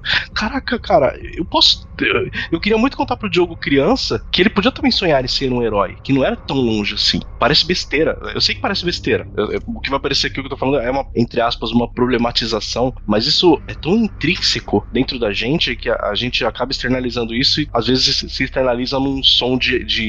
Ao som de violinos e de piedade, né, cara? Mas não pelo contrário, velho. É, de, é você entender que você pode ter esses personagens e esses personagens precisam ser representados. E encaixa muito com o que o Caio falou sobre o universo branco cis não está sendo afetado. Não, não, não vai morrer. Nunca vai acabar aquilo. Aquilo que existe não vai acabar. Eu também, eu também acompanho esse universo. Eu cresci junto com ele. Eu jogo jogos desse tipo a minha vida inteira. Mas, cara, eu, eu poder abrir um jogo e ver um personagem que se parece muito mais com o que eu vejo como a minha realidade, e aí eu vou quebrar a minha única promessa que eu fiz nesse podcast, que é o do mito de caverna, o mito da caverna.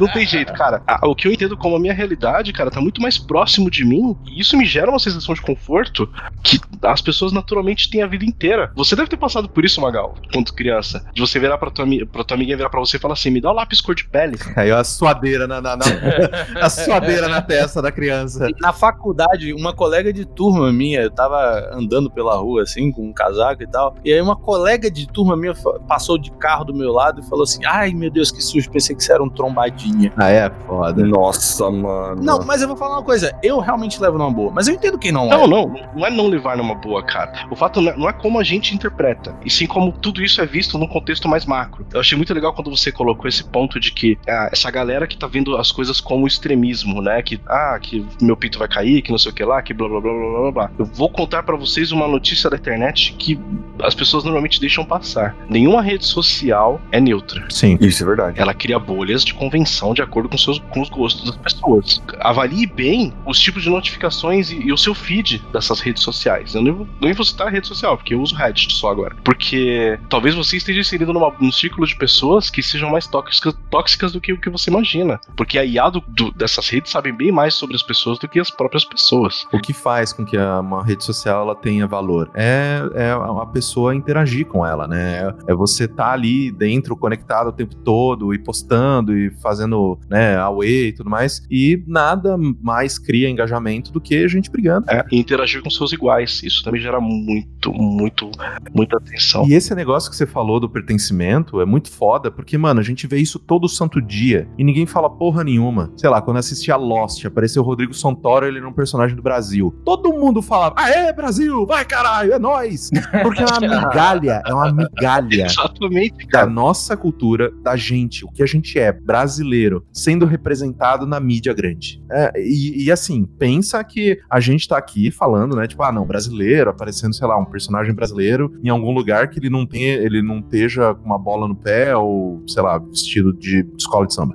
A gente, sabe, o tempo todo a gente bate, bate nessa tecla de que, tipo, caralho, como é bom ver é, a gente sendo representado em algum lugar sem ser estereótipo. Tá, legal. Agora pensa nisso como toda uma parcela, tipo, de pessoas pretas, de pessoas trans, de mulheres. Caralho, mulheres. Tipo, o que que era mulher no videogame? Era, era a Lara Croft com os peitos gigantes quadrados dela. Não é difícil, gente. Não é difícil, tipo, olhar um pouquinho e falar, cara, como que essa pessoa deve se sentir? Porque a gente, a gente passa pano e a gente é, meio que perdoa tantas e tantas e tantas histórias ruins de cara branco. Personagem ruim, personagem mal escrito, personagem disso aqui, não sei o que tem. Aparece um diferente, você fica. com- É igual o Guga Chakra falando dos Estados Unidos, tá ligado? Isso. Tá olhando, velho. Não, Estados Unidos, perfeito, maravilhoso, meu Deus do céu. Mas com a China, tá com aquela lupa procurando o primeiro papelzinho no chão que a China faz. É a mesma coisa, tá ligado? Tipo, é você ficar esperando o, o preto errar, a mulher errar, o trans errar, o gay errar, porque aí você aponta o dedo e fala, aí, viu, você dá um espaço pra essa merda, olha o que faz. É, eu já passei por isso mais de uma vez. É foda, cara. É foda. Eu, eu comecei a gostar de videogame e tal por causa da minha mãe. Quando minha mãe ficou sabendo que eu tava trabalhando no The Last of Us, ela ficou super feliz e tal, não sei o quê. E aí a gente foi jogar o jogo junto. Ela não conhecia o primeiro e ela levantou a questão que eu não tinha pensado. E aqui é pra pagar um pouquinho de advogado do diabo. Ela falou assim: Olha que interessante, você, você vai jogar com uma personagem feminina e aí ela precisa ser lésbica pra poder os homens se identificarem porque ela vai se relacionar com outra mulher. Dá pra entender mais ou menos a linha onde ela tá querendo chegar? Dá pra entender. E eu fiquei sem, sem saber o que falar pra ela. Pra mim, a Ellie, é justamente essa questão do, do, do- do personagem ser bem escrito. Ela ser lésbica não é o que define ela. Assim como a Abby ser musculosa não é o que define ela. Ela é, mas é secundário a, a, a quem ela é. É um acréscimo, é um bônus. Agora vai ter uma galera que vai dizer, Reinaldo, que a Ellie é lésbica pelo motivo contrário que sua mãe tá falando, que é pra turma da, da lacrada. Da lacrada. Lacração. É que também eu, eu, eu, eu peço, né? Eu, eu, eu peço pra merda cair na minha cabeça. Eu, eu entro pra ler comentário de YouTube. eu, Nossa, é, fiz não, é, é, é. Mas, tipo, é, eu lembro que eu tava acompanhando, né, um gameplay de The Last of Us, porque eu fiquei maluco, né? Tipo, depois de terminar o jogo, eu queria ver todo o mundo, o planeta jogando esse jogo. Mano, a chiadeira que rolou quando a, a Abby transa foi inacreditável. Eu vi isso aí também. Teve um choro. Eu, eu nem- eu até hoje não entendi por quê. Mas peraí, chora por quê? Porque a mulher tá transando? Não, porque, tipo, é a mulher fortona sendo ainda uma mulher. Por que, que o pessoal tá chorando, né, velho? O que, que tá faltando boleto? Tá faltando louça, cara. Vai carpir um lote, cara. Sabe qual é o maior problema dessa galera? É o seguinte, eu nunca joguei Mass Effect, tá? Mas é o seguinte, é, se você botar em algum jogo que tenha um humano e um alien, que seja nitidamente um alien, vamos colocar do gênero feminino. Se os dois se pegarem e transarem, a galera vai achar suave. Não normaliza a zoofilia, cara, sério, não. Não, não, eu tô normalizando, eu tô normalizando. Alien, alien, colocar dessa forma. Não tô normalizando. Uma mina beija outra, caos, velho. Caos total, mano. Tipo, esse é o patamar, tipo assim, das pessoas. Ela, ela, ela- às vezes elas nem sabem porque elas estão sendo contra aquilo. Não é algo, tipo, palpável do porquê elas estão fazendo aquilo, porque elas estão reagindo daquela forma. E se você confronta uma pessoa dessa, ela vai continuar só gritando e batendo o braço achando que tá certo. Mas esse é o problema, assim, porque o que que a gente tem, né? Tipo, é, meu pai falava, né, quando eu era novo, que tipo, ah, não, todo jovem é de esquerda, todo velho é de direita. Porque quando você é jovem, você quer mudança, você quer que o mundo melhore, você quer que o mundo se torne mais de acordo com as coisas que você tem como caras pra você. E quando você é velho, você quer que as coisas fiquem iguais. Não muda nada, para de vir novidade, porque não tem mais cabeça, saco, tempo, saúde pra pensar nisso. As pautas mais progressistas e tudo mais tendem a ser mais o assunto da, da molecada, que a molecada tá sangue no zóio, tá querendo, tipo, mano, o bagulho tá de um jeito que eu não concordo, eu quero que muda, vai se fuder, tá ligado?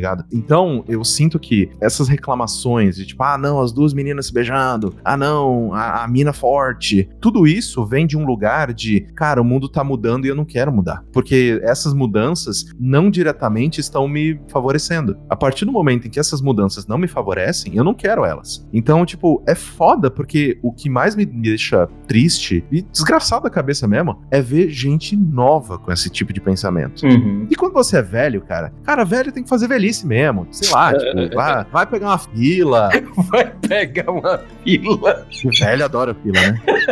Mas é foda quando você é novo e você tem esse tipo de pensamento, cara. Porque a galera acha que, tipo, ah, não, porque agora tá tendo muita, muita lésbica no mundo, então não vai ter mulher pra mim. É, e eu vou dizer mais, Caio. Eu acho que se o cara se deixar limitar de, um- de ter uma experiência que é o The Last of Us 1 e 2, por causa desse tipo de coisa, ele vai deixar de absorver essa grande experiência humana que eu acho que o jogo fornece por conta de um, porra, sei lá, de, um, de uma crença ideológica dele, sei lá, não sei. Sim, com certeza. E tipo assim, porra, você vai estar perdendo uma puta experiência humana. E é de fato uma puta experiência humana. Principalmente o segundo. Exato, que pode te mudar como ser humano, que pode fazer você ver as coisas diferentes como ser humano. Eu posso até dar um exemplo contrário. É tipo você deixar de ler O Mercador de Veneza, do Shakespeare, porque é um livro antissemita. É um livro que o, o- o Shakespeare dá uma zoada nos judeus. Só que tem uma mensagem humana muito poderosa ali. E nesse caso, cara, se você for da, do espectro ideológico contrário, de mulher pra mulher, supera e tenha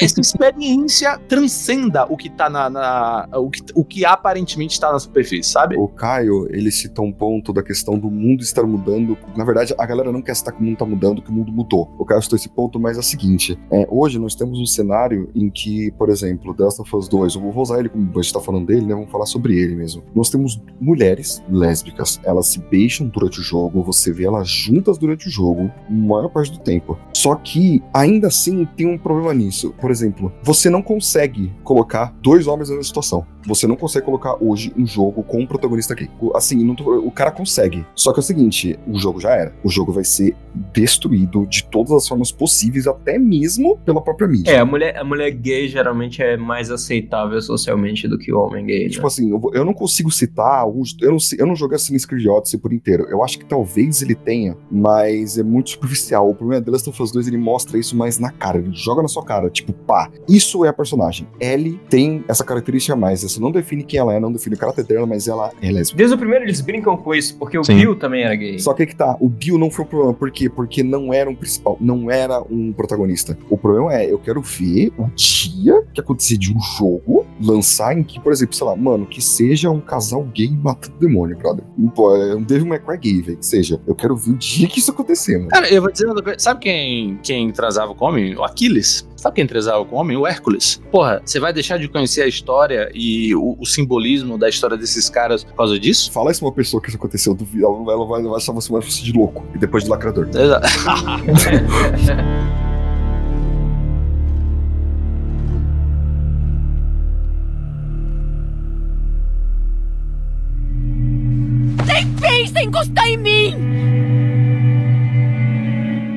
Voltar. E a gente acabou.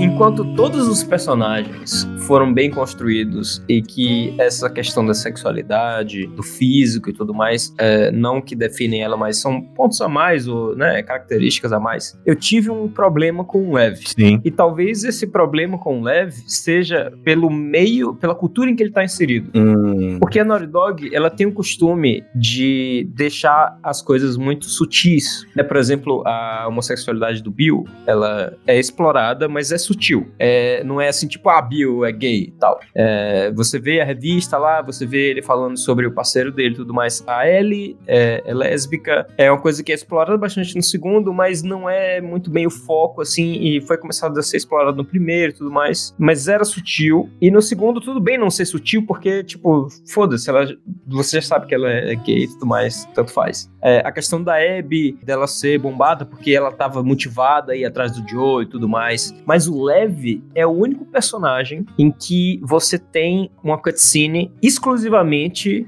mesmo você tendo diálogos é, sutis no gameplay falando sobre que você consegue entender que é, ele é trans e tudo mais, tem uma cutscene em específica pra Yara falar que ele é trans. Sim. E isso, pra mim, tirou a, a sutileza e transformou a, a- essa característica dele ser trans como pivô do personagem. E eu achei que isso derrubou bastante, assim, é, o Lev pra mim. O problema do Lev é que ele cai no. Assim, é, tudo na vida é um passinho pra frente, dois pra trás, dois passinhos pra frente, um pra trás. O Lev, assim, eu amo o personagem. Meu Deus do céu, esse moleque. Nossa, com certeza. Nossa, ele carregou nas costas.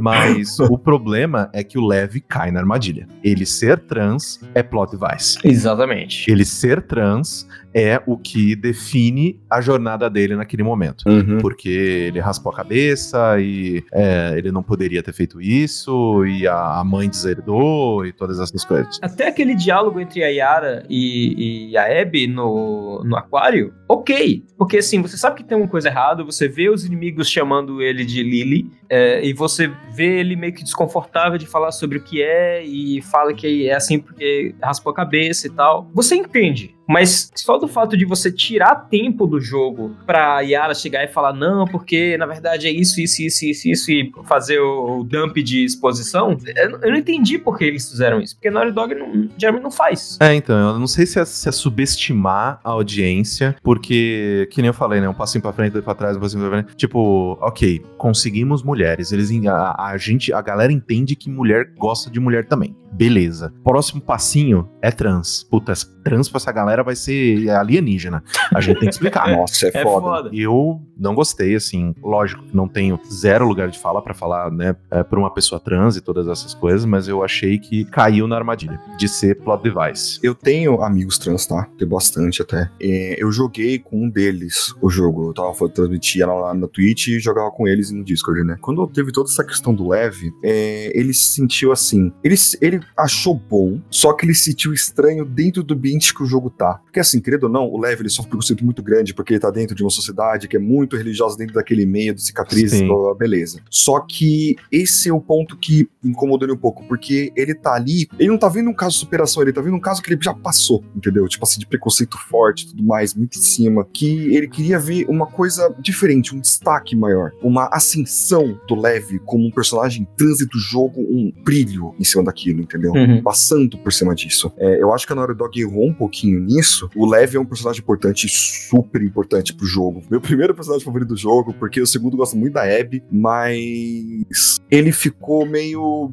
cru. Porque foi o que, foi o, que o Caio falou. Ele, ele foi criado em torno daquilo, ele é trans e essa é a história dele, entendeu? Isso é ele. E podia ter sido explorado melhor, ele podia ter se acendido melhor. Sim, tanto que o, entre aspas, um dos momentos né, mais importantes dele, um dos momentos catárticos dele, é ele matando a própria mãe, justamente porque ela não aceitava. Isso, isso é, um- é um- é uma armadilha, né, que todo mundo já tá meio que acostumado a falar disso, que é você transformar a vida de uma minoria na sua obra em tipo drama, em desgraça. Uhum. Essa pessoa ela sempre tá tendo que lutar contra, contra Deus e o mundo Exato. porque ela é quem ela é. E tipo, ok, sim, temos muitas histórias em que realmente é esse é o plot e faz sentido contar essas histórias e tudo mais. Só que uma vez na vida, gente do céu, tipo, dá pra só ter uma, uma pessoa trans e ela só é trans. Isso, exatamente. Foda-se, sabe? Tipo, é- ela é só trans. Tipo, o, o, o drama dela é outra parada. O drama dela é tipo, ah, não, porque eu preciso é, matar esses inimigos ou eu, esses alienígenas. Ela ser trans é completamente, tipo, mano, segundo plano. Do mesmo jeito que, tipo,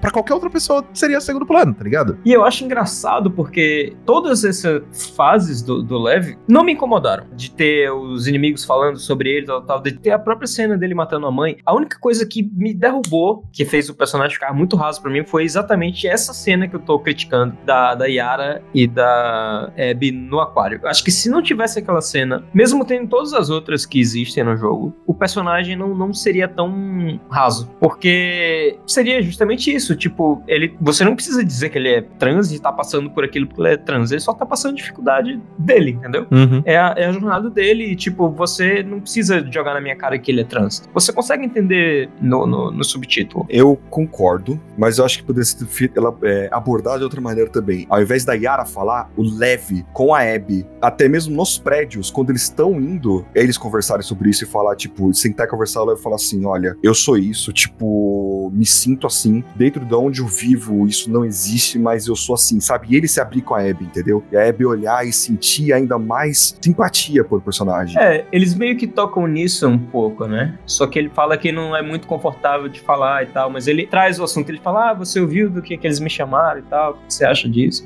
E a Abby entende. A realidade é a seguinte: se o mundo pode estar acabando, pode ter geral morrendo, as pessoas ainda vão ter preconceito, entendeu? A grande maioria delas. É, é, com certeza. Com certeza. Eu acho que mais ainda do que no, no normal, né? Eu acho que nessas situações os preconceitos eles são intensi- intensificados porque quando você tá numa situação extrema, o que fala é o seu reflexo primal. Uhum. Então, se você passa a vida inteira ouvindo que, ah, não, preto é ladrão, é isso, é isso, é isso, é isso, quando você tá numa situação de, de desespero, sei lá, pega pra capar, esses preconceitos que você tem, eles ativam e é o teu, a tua maneira de, entre aspas, se proteger. Por isso que você vê gente, tipo, atravessando a rua, tá ligado? De noite, se você tá andando e vem uma pessoa negra na sua direção.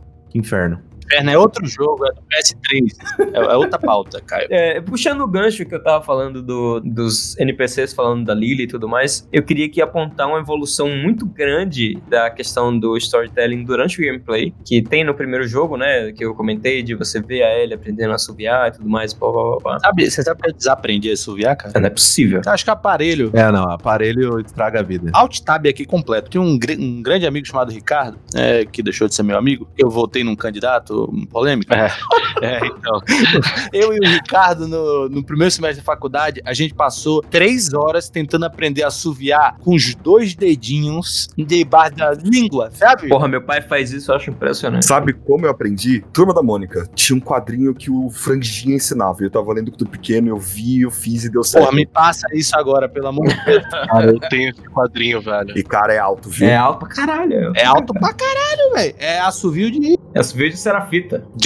É verdade. Era fita, verdade. ah, o Madal não vai entender que ele não jogou. Que inclusive eles têm a própria linguagem do- dos assovios. Isso é muito foda. Você, se prestar atenção, você consegue saber. Tem o assovio do ataque, tem o assovio do achei gente. Suspeito, sumiu o cara. É muito foda isso. É, é- inclusive, torna um pouco da, da mecânica de você ouvir um pouco obsoleta, porque você consegue identificar aonde estão os inimigos e o que eles estão fazendo, fo- pela forma que eles se comunicam. Interessantíssimo que eles fizeram, aumenta muito a, a, a imersão na história, é que os NPCs não são NPCs. Todos os NPCs são, pelo menos os vivos, né? São pessoas de verdade, né? Até os cachorros. Os cachorros são, são pessoas, de verdade. É tipo, não, não é um, um, um boneco, tá ligado? Que não tem. Você não vê, você não encontra com uma pessoa que, que é só um boneco que tá lá. Então, a Ellie, ela enfrenta, quando enfrenta humanos, o pessoal da Abby. Você, enquanto tá matando o pessoal, eles estão conversando e tal, não sei o quê, mas foda-se, você meio que não liga, né? Quando você vai para o lado da Abby, você começa a conhecer todas aquelas pessoas que a Ellie matou. E isso é foda, porque é, também é mais um peso que acrescenta, entendeu? Tem alguns jogos que usam essa mecânica, é o que eu consigo lembrar aqui mais na, na cara, porque eu joguei muito, é o The Que tem a famosa fala They killed Alex! E aí sempre, sempre que você matava alguém, They got Alex! É verdade. Tinha muito Alex em Nova York, mas nessa, nessa, no The Last of Us, eles falam os nomes das pessoas e são realmente nomes de personagens. Você tá matando personagens ali. E assim, é uma coisa que você, enquanto tá jogando da primeira vez, que você tá lá com a Ellie no rage e tudo mais, e querendo matar boneco e tal, você não percebe. É, você acha que é só mais um They Got Alex, tá ligado? Mas depois que você vai pra, pra Abby e você vai lá e você conhece as pessoas e conhece o nome das pessoas e vai vendo os personagens que a Ellie matou no futuro, né? Por exemplo, a que a Ellie matou no, no dia 3 e você tá no dia 1 da Abby, por exemplo. É, você vai vendo, caralho, são pessoas de fato. Por isso que é aquela, aquela roda da, da, da violência, né? O círculo da violência que se você deixar, ele vai ser infinito. Sim, sim. Porque do mesmo jeito em que, de maneira bem superficial, a Abby foi atrás do Joel porque ela matou o pai dele, o pai dela, né? Tipo, o médico que você mata quando você, entre aspas, resgata a Ellie ali daquela sala de operações é o pai da Abby. Isso é uma sacada muito foda, inclusive. Não, é maravilhoso, cara. Mar- Nunca que ele pensou nisso, cara, na hora. e a Abby, né, tá, meu, sedenta por vingança, fala, vai tomar no cu, eu preciso pegar esse cara, matou meu pai, vai se fuder. Ela vai e mata o Joe. Agora a vingança trocou de lado, porque agora quem tá querendo vingança é a Ellie. Porra, vieram aqui, mataram o Joe, vai tomar no cu, vou matar todo mundo aí. E, assim, essa bola, ela vai pra sempre ficar passando de mão em mão, enquanto uma pessoa não fala chega. Pergunta: matar o Joe, vingança ou justiça? Vingança. Vingança. Vingança. Não havia justiça ali. Porra, mas o cara matou um mundo de inocente? Mas ele é o protagonista do jogo, né? Ela não ligava para os inocentes que ele matou, ela ligava para o pai dela que ele matou. Exato. Ela só ligou porque o pai dela morreu. Se ela tivesse, se o Joe tivesse, sei lá, dado uma coronhada no pai dela e matasse o Zeral, ela ia ficar de boa. Esse é o ponto, assim, porque não é tipo, a Abby não tá tomando pra si o papel de eu vou matar o Joel porque ele impediu a humanidade de ter uma vacina. Ela tomou pra si o papel de eu vou matar o Joe porque esse filho da puta matou meu pai. Isso. Então, vingança. Mas o, o caso é que essa bola, ela pode ficar passando de mão pra sempre. Porque no final do jogo, por exemplo, se você, como Ellie, mata a Abby, sabe com quem que a bola tá? Na mão do Leve agora. Inclusive, essa bola passa algumas vezes, né? Porque tem a questão da, do Joe que mata o pai da Abby. Ser chato aqui é a bola que passou do Laio pro Ed. Pro... E aí a Abby que matou o Joe, a Ellie que quer matar a Abby, mas aí a Ellie mata o Owen e aí a Abby vai atrás pra matar o... Exato, assim, é um- esse círculo de violência, se ele, se você deixar, ele é eterno. Pra mim, o jogo é sobre isso, é sobre você interromper o ciclo. É você falar, chega, não dá mais pra gente continuar nisso. E você vê que é engraçado porque, principalmente depois no, no- no terceiro ato do jogo, você vê que, por exemplo, o Tommy, o Tommy, tipo, a Ellie tava quase pronta pra falar, chega. É mais ou menos. Então, ela ainda tava sendo perturbada e tudo mais, ela tava, né, tipo, gradativamente ficando cada vez mais nervosa e tendo aquelas visões e tudo mais. Só que vem o Tommy, o Tommy que coloca o fogo. Ele fala, mano, você não vai fazer isso, sua bosta, sua lixo. Eu tenho um problema com essa parte do Tommy, que é, é- esse é um dos pontos que me incomodou no jogo. O Tommy, até a Abby chegar no teatro, até aquele momento do Tommy tomar um tiro e se fuder, ele tava assim, Ellie fica pra trás, Ellie fica pra trás, Ellie fica pra trás, deixa que eu vou, deixa que eu vou, deixa que eu vou. Porque o, o Tommy não queria que a Ellie fosse atrás da Abby, de jeito algum. Quando tem esse time skip e, ele, e a Ellie tá com a Dina na fazenda lá, o Tommy chega e fala, você não vai fazer nada? Tipo, é estranho, porque assim, a gente tem uma interpretação diferente aí, porque parece que enquanto o Tommy podia fazer esse tipo de coisa, ele ia fazer por ele. Só que no momento que ele perdeu a, uma parte da.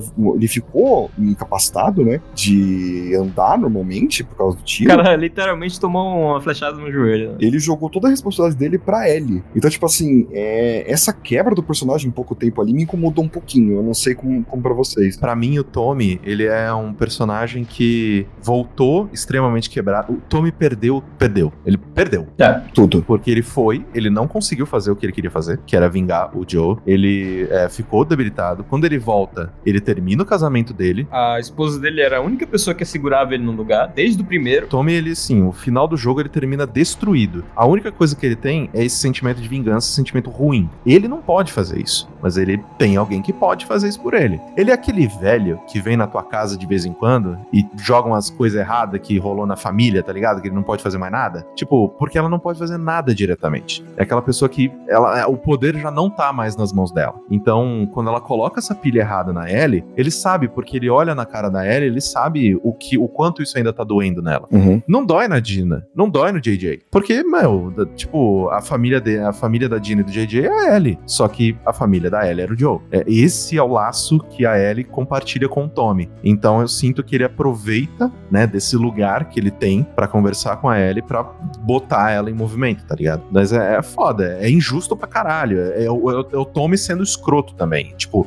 a Ellie tava com a vida que ela ela queria, cara. Ela tava, ela conseguiu voltar. Ela tava com a Dina, ela tava com o JJ. E ele foi e falou: Não, não, você não vai ter isso porque eu também não tenho mais. Agora, eu não sei se ia durar muito essa questão da Ellie ali, porque no final das contas ela tava só esperando a espoleta, que foi o Tommy nesse caso. Porque assim, se você olhar o cenário, Ela tá tendo crise de ansiedade e tudo mais. ela tava tendo crise de pânico e tudo mais, é, né? Tendo PTSD, mas ela tinha coisas do Joe que ela guardava. E durante todo o jogo é, é mostrado em que quanto mais ela segura o Joe, mais angustiada e mais se sente mais impotente, assim, e, e com mais sede de vingança. Se você for olhar no cenário da, da, da Fazenda, muito daqueles quadros que o Joe tinha, eh, não sei se vocês lembram, né? quando vai visitar a casa do Joe depois que ele morre, tem vários quadros, né, de cavalo e tudo mais. Esses quadros, algumas pessoas até podem achar que é tipo, ah, estão reusando acid e tudo mais. Mas na verdade foi de propósito. É, tem muitos quadros que estavam na casa do Joe ali que a Ellie colocou na Fazenda porque ela queria lembrar do Joe. Ela queria lembrar do Joe sempre. Então tem lá a questão do violão, tem a questão da- da- das coisas que ela pintava. Ela não conseguia até o final do jogo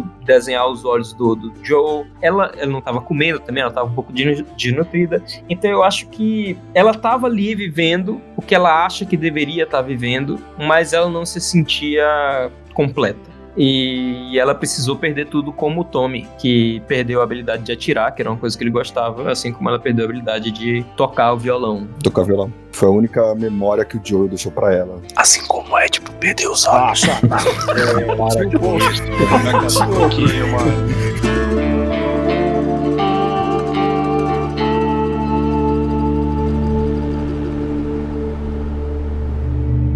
Nem pensa em encostar em mim!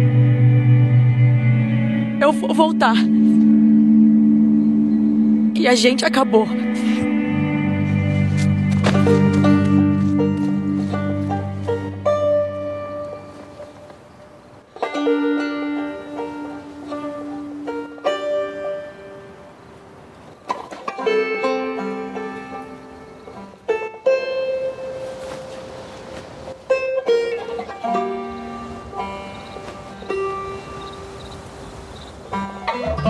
É muito interessante você ver a virada dos dois personagens, da Abby e da Ellie, é, em questão de ch- chega da vingança, que acontece exatamente da mesma forma. As duas são assombradas pelo passado, né? A Abby sempre tem o pesadelo dela entrando na, na sala de cirurgia e vendo o pai morto. Depois ela vê a- o Lev e a Yara na, na sala de cirurgia enforcados, então ela sente a necessidade de ir lá salvar eles. E quando ela se encontra no, no, no- encontra um novo propósito, né, no Lev e na Yara, ela tem um sonho que é muito semelhante à lembrança que a Ellie tem do Joe quando ela tá afogando a Abby. Porque até então, todos os flashbacks da, da Ellie tem um gosto meio agridoce ali. Porque o museu, por exemplo, é muito legal, é uma das melhores partes do jogo. Mas termina meio esquisito com o negócio do- do- dos Fireflies, o negócio deles irem pegar a corda e terminarem com aquela discussão de ah, imunidade, não sei o quê, pra ela descobrir realmente que o cara tava mentindo e tudo mais. Então, é interessante porque os dois, eles têm expressões muito parecidas. A- a- o último sonho da Abby, ela entra na sala de cirurgia e vê o pai vivo, olhando pra ela sorrindo, calmo e tal. É basicamente a mesma expressão em que ela lembra o Joe sentado ali na varanda, tocando violão, olhando pra ela e dando uma risada, um sorriso calmo. E, e eu achei interessante como as duas chegam a, a, a fazer as pazes consigo mesma é,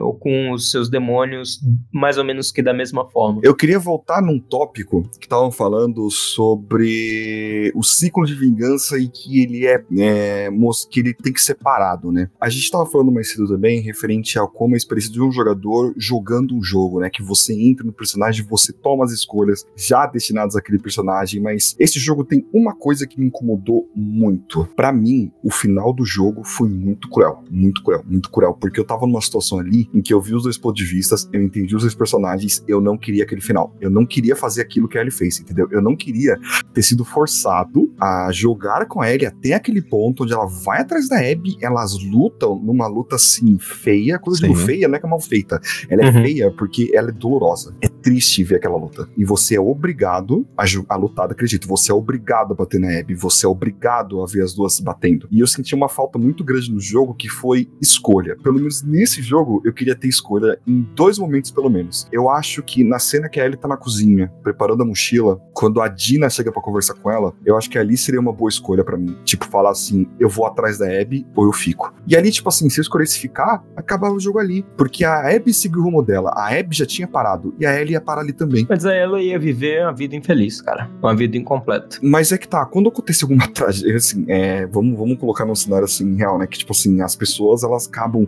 A, o ser humano lida com dor todos os dias, todas as semanas, em algum momento da sua vida sempre vai ter algum desastre acontecendo, alguma coisa muito fortemente impactar, se já aconteceu ou vai acontecer. Eventualmente, algo vai abalar você. E assim, você vai ter que dar um jeito de superar isso de algum jeito. Porque é, é faz parte de ser humano você passar por cima disso. Se você ficar remoendo isso o resto da sua vida, pode ser escroto, mas é uma escolha sua. Tipo, é uma escolha sua você continuar remoendo aquilo pra você ou você aprender que já foi. Não existe voltar no tempo, não existe máquina no tempo, eu não vou conseguir impedir aquilo. E eu ir atrás de uma coisa pra tentar vingar aquilo que aconteceu comigo ou com alguém, não vai me levar a nada. É interessante você falar sobre escolha, porque se você for parar pra analisar, duas pessoas tiram a escolha que iam impactar a vida da Ellie. Real. O Joe, quando ele tira ela da sala de cirurgia, e a Abby, quando mata o Joe. Porque ela tinha dois momentos de escolha. Um, seguir em frente ou não com a vacina. E dois, que era perdoar o Joe. E a Abby tirou a única escolha que ela tinha feito ali naquele momento. É por isso que ela fica tão puta. E é por isso que ela vai atrás da Abby do jeito que ela foi. De certa forma, por ela ter tirado essa escolha da Ellie, eu sinto que todo o peso que ela sentia em relação ao Joe, de ter tirado a escolha dele, e ela ter tirado a escolha que ela fez de perdoar o Joe, caiu pra Abby. Então ela não conseguia se livrar disso. Porque é como se fosse. São dois pontos da minha vida em que eu não pude escolher. E você é culpada disso. Então, pra mim, a minha interpretação, pra ela se libertar daquilo ali, pra ela conseguir fazer as próprias escolhas e seguir a vida dela, como ela faz no final do jogo, ela precisava passar por aquilo. Por mais que você não quisesse que acontecesse isso. Eu não queria, eu não queria.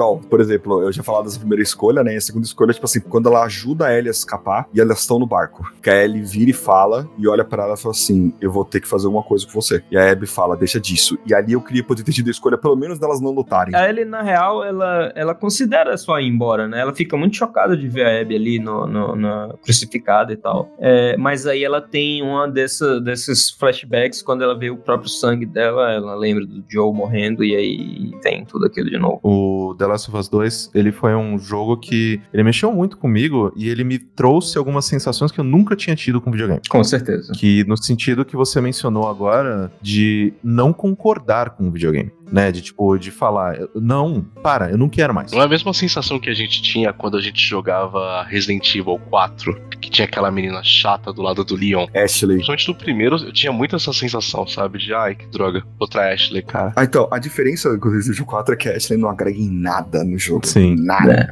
nada. Isso ser novo pra mim, de tipo, de estar jogando uma parada e não tá concordando com o que tá acontecendo, foi novo, porque, tipo, geralmente você é um herói, você tá fazendo a coisa certa, você tá salvando o mundo. E nisso eu tava completamente contra, contra a Ellie, tá ligado? Tipo, Ellie, pelo amor de Deus, o que você tá fazendo? Tanto que tem, chega aquele momento, né, em que você, como Abby, enfrenta a Ellie como chefe, a minha cabeça explodiu em 50 mil pedaços, que eu falei, cara, que coisa maravilhosa, acho que é o melhor momento da história do videogame. E é engraçado que ela, ela luta um pouco parecido com o estuprador lá, né? Do primeiro jogo. montando é, armadilha e se escondendo, é, do mesmo jeito que a gente joga, né? Isso pra mim é a coisa mais foda, porque assim, videogame, você pode simplesmente parar de jogar e pronto, o, o jogo teve um fim, né? Porque ele precisa da sua ação pra continuar andando, né? Então, é, a, maior ação que você tem é ligar ou desligar o videogame. É foda quando isso acontece, assim, que você fala, cara, pelo amor de Deus, eu queria ter uma escolha nesse momento, mas não. Eles queriam contar uma história e eles contaram a história até o fim. Essa é a história que a gente irá contar. E você pode gostar, você pode concordar, você pode não concordar, mas essa é a história que a gente queria contar. E isso pra mim é excelente, cara. Isso pra mim é Com tipo, certeza. eu terminei aquele jogo, cara, eu, eu chorei por uns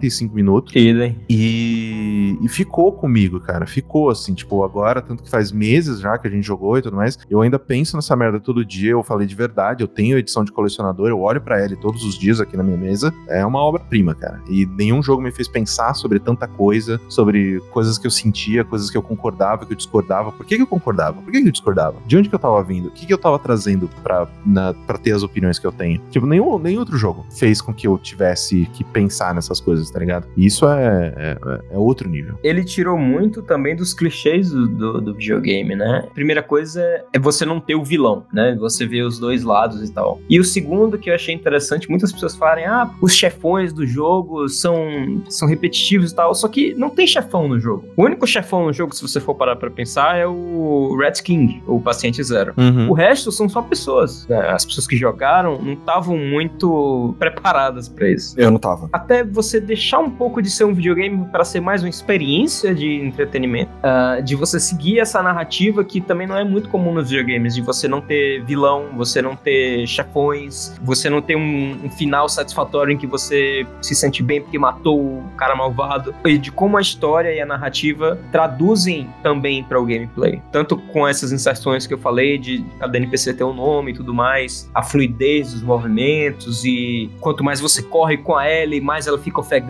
e você consegue ver ah, expressões. ah, o trabalho de animação e de blending de animações desse jogo é impressionante. Trabalho de Reinaldo Siqueira, salva de palmas, por favor. Não, eu lidei com cenário, eu não lidei com animações de, de personagem. não, não seja humilde. É, mas é verdade, né? Vai pegar o crédito do trabalho do caralho.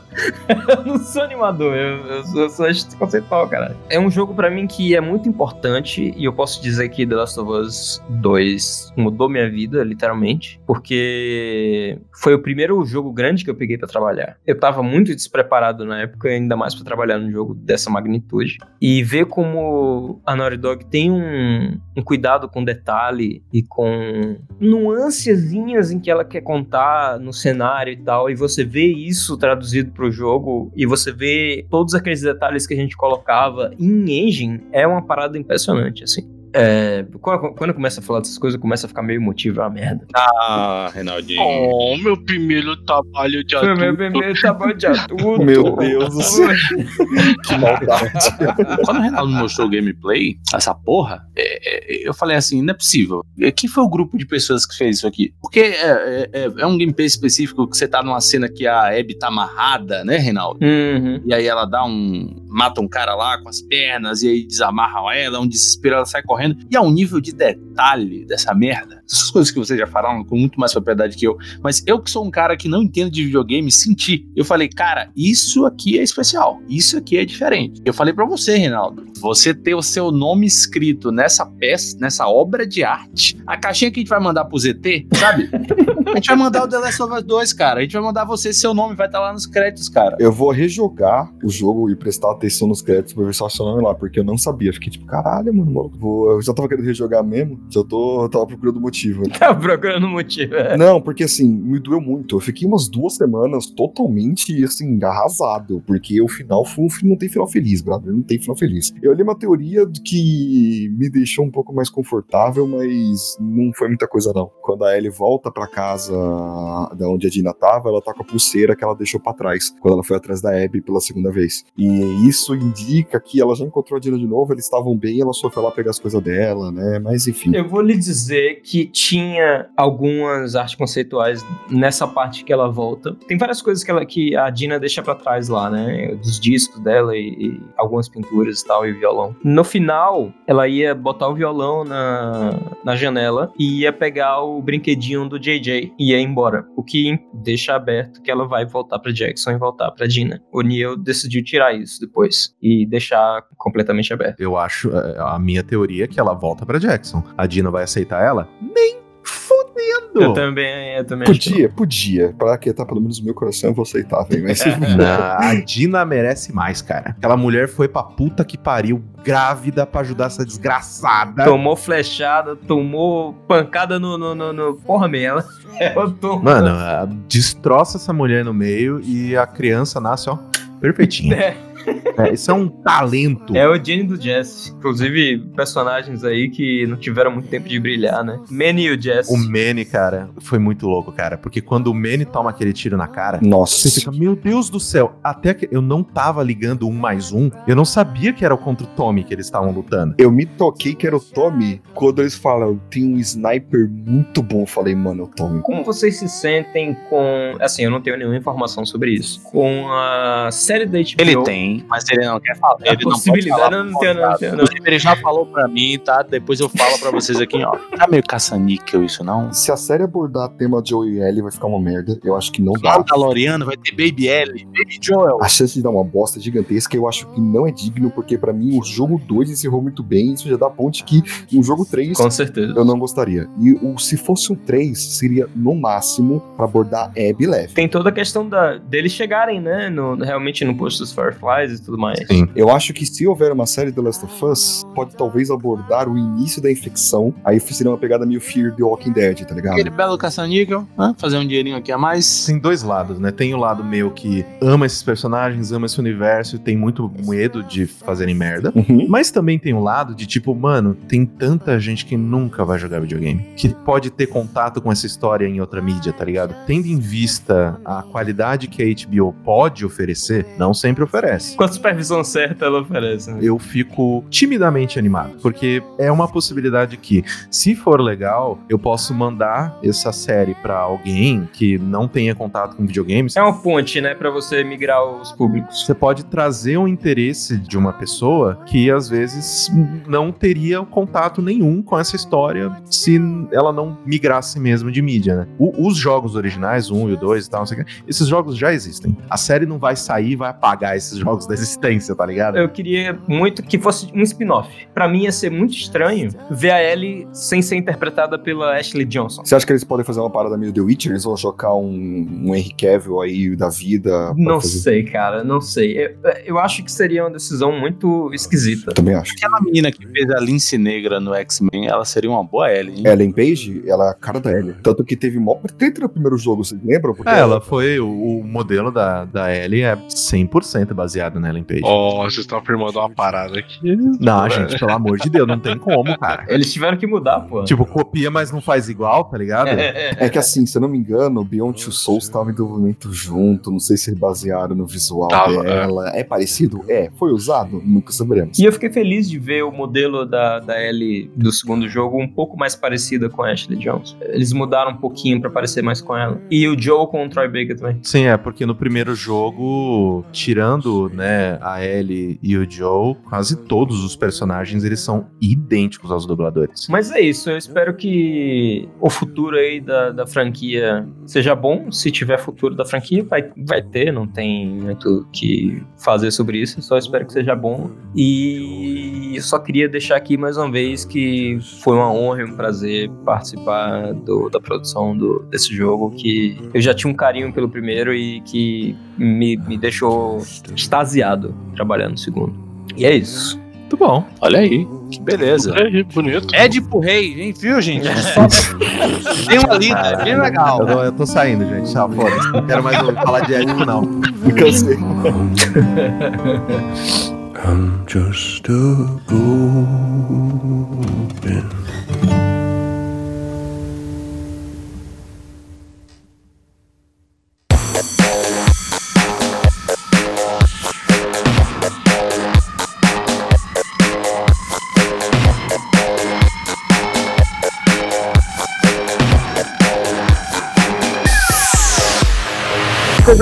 bem-vindos a mais um Sofá Expresso. Quem fala aqui é Gabriel Gordo Mascarado, sumido por pura indisciplina. Hoje, um Sofá Expresso bem largo, um sofá daqueles de, de família de rico. Sim. Cinco pessoas no mesmo sofá, bundas largas, gente que ocupa dois lugares e todo mundo aqui é boxel. Pensei que você ia falar que era boqueteiro.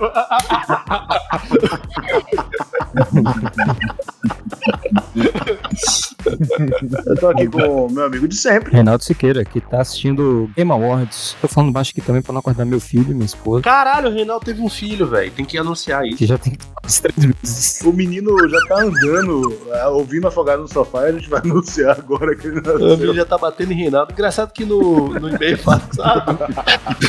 Ele tava na barriga ainda. É, mano, porque ele, ele, ele tá agora descobrindo as mãos e os braços, ele fica sacudindo, né? E aí hoje, porra, eu tava com a minha crise de rinite brava, tava com ele no colo, finalmente tinha parado de espirrar, aí o menino deu um murro no meu nariz. Caralho, começa assim. E temos o nosso querido Japa com Limão animado pra fazer live. Acabei de ver o Juninho Baiano dar uma bicicleta com cabelo e barba platinada aqui do jogo do Bahia. Pode dar uma, uma leve pausa na gravação? Por quê? Porque aí agora eu posso. Eu vou, eu vou entrar na Twitch aqui. Não, vai fazer o negócio da live. É que eu não queria perder esse tempo, Renaldinho. Não tem, pode, pode, pode seguir aí. perdido, man. Ah, pra falar uma coisa aqui, aproveitando que tá nesse assunto da live, né? Deixa eu falar com, pros ouvintes, né? E, e o João Gilberto a gente não vai apresentar? A gente nem falou do, do, do, do menino ali. Estamos aqui com o nosso grande amigo que não quer ter o nome revelado, né? Gustavo não quer que fale o nome dele, não. Não quero o André Fio Jacanestigo. Então eu evito, pô. Então eu evito, pô. Eu vi tudo bem. Vou te chamar de Henrique. Ah, é, que é Gustavo Henrique. Primeiro assunto, não vamos atropelar as coisas. É o filho de Reinaldo, que nasceu. Nasceu. Cabeludo pra cacete. Grande. Nasceu, nasceu mesmo. Grande mesmo. O bicho tá, tá com um pedaço. A equipe do Afogado deseja muita saúde. A equipe do Afogados, eu, você e Gabriel. Exatamente. Gabriel, que é tipo funcionário fantasma, né? Da empresa. Eu sou tipo funcionário público. Ele pede pra alguém bater o ponto dele, é sempre assim. Ele paga um rápido pra bater o ponto.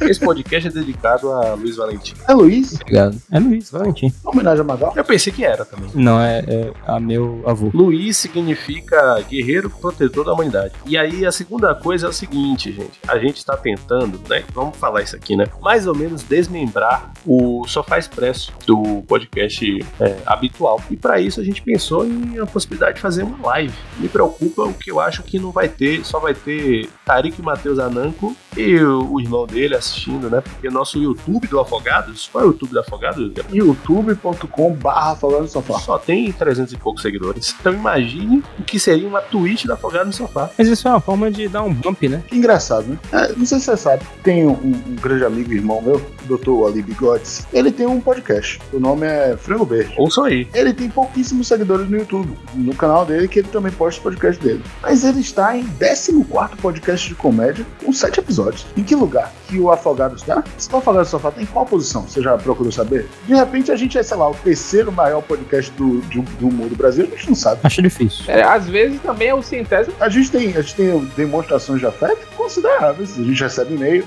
o pessoal dá dinheiro. Ah, inclusive, Gabriel, agora que você comentou isso, deixa eu agradecer ao pessoal que doou esse ano para a vaquinha do Afogado no Sofá, que atingiu 100% da meta. Olha que coisa maravilha. Três apoiadores, né? Nós tivemos aqui. Ele disse que foi alguém do Pernambuco, alguém do São Paulo e alguém do Paraná. Paraná e Tarik. Então, era isso que eu ia falar, porque o Tarik doou 75% da meta. É um homem sancto. Tarik sempre desembolsando, sempre comprando afogados, né? Fazendo o Afogados acontecer. Eu, eu converso com o Tarik às vezes, eu tento animar ele, né? Ah, bora lá, Tarik. Mas eu sempre me sinto aquele colega esportista que quer fazer o gordinho fazer exercício. E no passado, quando você sentia essa energia perto de você, você solenemente desprezava. É, sentia aquela vontadezinha de morrer, né? Tipo aquele brother que chegou assim pra você, você descendo do ônibus, e o cara falou assim: rapaz, eu vou lhe dizer como é que emagrece. Desce que sobe do ônibus várias vezes pra emagrecer. É, não, o cara me parou na piscina e falou: gordura é água. É, não, tem que beber muita água, é um negócio desses. Vamos ver se a gente consegue fazer o- essa migração, né? De vez. Porque a gente fica só no eu vou fazer, eu vou acontecer, todo duro e não faz nada. Mas, inclusive, esse último episódio foi um episódio bem cult, né? Foi aquele negócio de, de terror.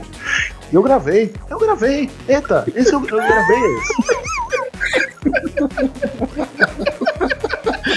Mas o Gabriel, ele é um grande opinador, assim, da vida. Rapaz, eu tenho uma história maravilhosa pra contar pra vocês. Sobre eu sou um cagador de regra. Ontem eu fui na casa de um cara que tem muitos livros. Todos os, lugares da casa tem livro. Ele tem obras de arte assim na casa, casa pequenininha, mas muitas obras de arte. E aí eu tava falando, né, que não, mas o pessoal fica querendo ser intelectual, sei lá o que, aí falei mal de Deleuze, né? Já fui assim, ele, rapaz, Deleuze é bom. Aí defendendo os caras assim, eu falo, porra nenhuma, do meu jeito, né? Aí ele virou e falou, tudo bem, isso pode ser assim. Mas esses dias eu tava aqui com uma amiga, e aí ela virou pra mim e falou que ia votar em Lula. E ela é a favor do aborto. E ela nem refletiu que Lula não é a favor do aborto. É essa coisa política, é uma coisa muito complexa. Aí foi, foi, foi mudando assim de assunto.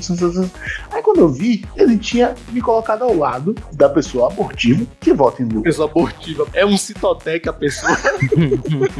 Eu vi um negócio formidável de Deleuze esses tempos aí, Gabriel. Que é o abecedário de Deleuze. Que são uma série de entrevistas de Deleuze que ele permitiu serem liberadas só depois da morte dele. Magalhães, você tem uma imagem aí do. Essa imagem do head, do header do, do da capa do Afogados. E aí, velho? Desculpa, desculpa, desculpa. Desculpa, não foi. O abecedário de Deleuze foi interrompido pela capa do Tá dando apogado. muito horrível aqui, desculpa. Quem é beleza? Isso, eu acho que é isso. É uma abecedário de beleza, que é uma música de Milton Nascimento, autor de Paraíso Perdido. Eu tô, eu tô procurando quem é Beleuze. Deleuze, Deleuze.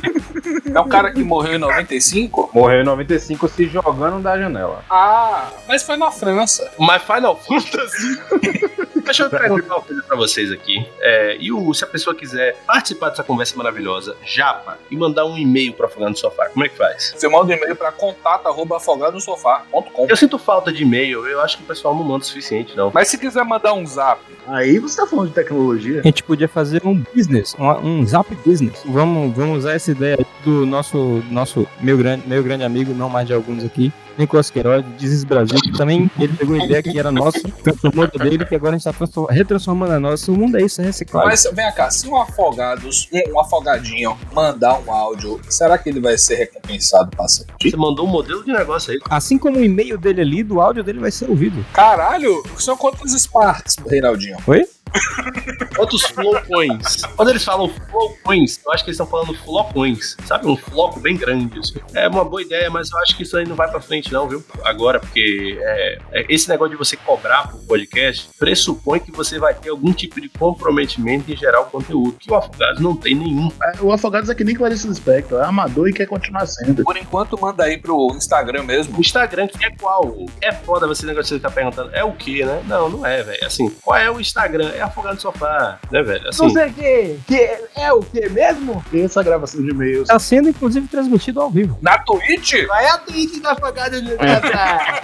Mas deixa eu falar um negócio pra vocês. Tem uma rede social que a gente, de fato, tem que ficar falando o nome, que é o Twitter, né? Porque o Twitter não é afogado, arroba afogado no sofá. Afogado no sofá, underline. Esse, é o, o Twitter, tá? Gente, a gente é, é old school. Assim, a gente deveria, a gente deveria pelo menos fazer o mínimo, né? Mas qual é o mínimo? É divulgar as coisas, assim, falar, opa, você pode encontrar a gente. Business on the one é isso aí. Se você quiser ser encontrado, você tem que se fazer ser encontrado. Ah, não tô achando trabalho. Tá procurando trabalho?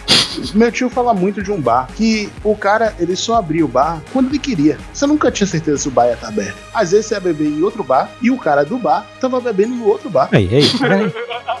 Difícil isso. Olha que doideira. Ah, no estádio de futebol tem um telão. E agora o telão do estádio de futebol está compartilhando os tweets do jogo. Aparecem os tweets no estádio de futebol. Aí vai aparecer lá, né? Hashtag é, Lula do colchão. Olha o jogador se jogando no chão. O pior é saber que Arthurzinho, o Cauã, os caras que vão estar vendo o jogo vão ficar ali, ó, pô, tecnologia. Vocês são a nova geração, mas esse negócio do TikTok tá distraindo as pessoas. Tá destruindo. Um advogado, tá? Ele queria falar que ele era advogado e tal. A forma que ele achou de fazer isso foi fazendo uma dança e dizendo: Eu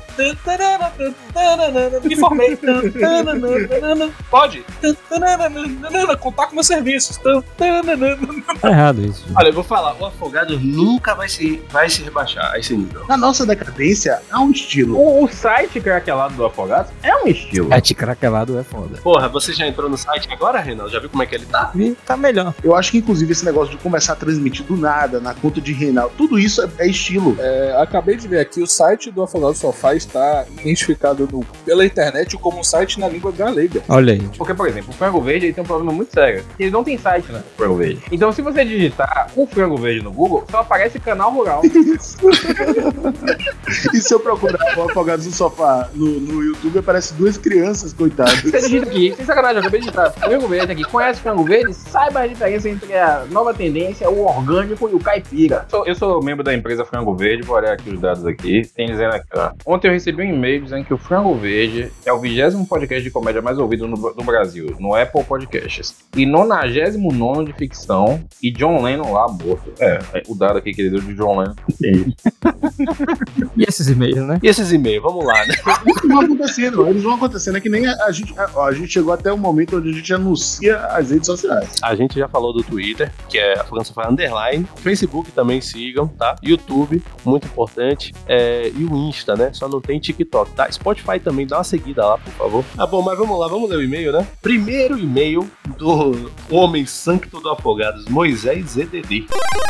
O ZDD, ele mandou ah, um fanart que foi postado no Twitter e no Instagram. Não, fanart, ele fez um meme. E ele mandou aqui, ó, o seguinte e-mail. Bom dia, boa tarde, boa noite, meus amigos fusionados ao acolchoamento. O que é fusionados? O que é fusionados? Tipo, fundido, né? Fusionado, na verdade, é forma de fuso, né? Ele falou errado aqui. Ele diz que é um prazer imenso estar aqui de novo, escrevendo um e-mail para o meu podcast favorito. Esse cara entende das coisas. O menino aí, o Moisés, ele falou que ele postou lá, o Afogados foi o podcast que ele mais ouviu no Spotify. Spotify falou isso pra ele. Pô, na retrospectiva do Spotify. É o nosso guerreiro. Nossa, guerreirinho. Eu gosto muito do Moisés, ele é gente fina. Eu acho que pra mim também foi, porque foi o único que eu vi no Spotify. Não, então, mas foi um dos, um dos que eu mais ouvi também. Nunca, desde que eu voltei gravar, nunca, nunca ouvi. Triste a situação dessa, mas olha só.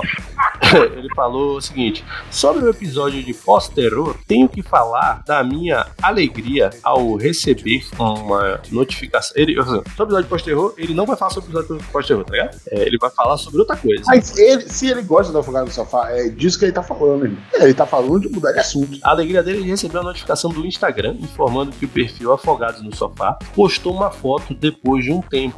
Ele abriu o app, o app bugou e encaminhou pro post de Cyberpunk. Bela merda, pensei. Até olhar a conta e ver o post do Afogado 68. Não entendi isso aqui, não, mas. Então, ele, ele foi enganado. Ele achou assim que era outra coisa e aí ele viu que era o, Afo- o podcast. E aí ele ficou feliz. Ele diz, inclusive, que foi uma tristeza muito grande ele estar fazendo um trabalho da escola na hora e não poder ouvir de imediato. Sobre o tema em si, o que eu posso dizer é que realmente não tem volta. Gabriel e Reinaldo fujam para as colinas, porque o Magal dominou o programa e transformou num podcast de filosofia. É verdade. Mais ou menos, viu? Você sabe que eu tenho uma pauta que nunca foi com o Alex, que é discutir a opinião política de realidade. A gente vai ter novas eleições agora. A gente tem uma oportunidade de fazer esse debate que a gente daria a posição política de cada. Pokémon, do 150. Esse é o meu terceiro e-mail seguido e ele pediu uma música do Rodrigozinho, Feitos de Água.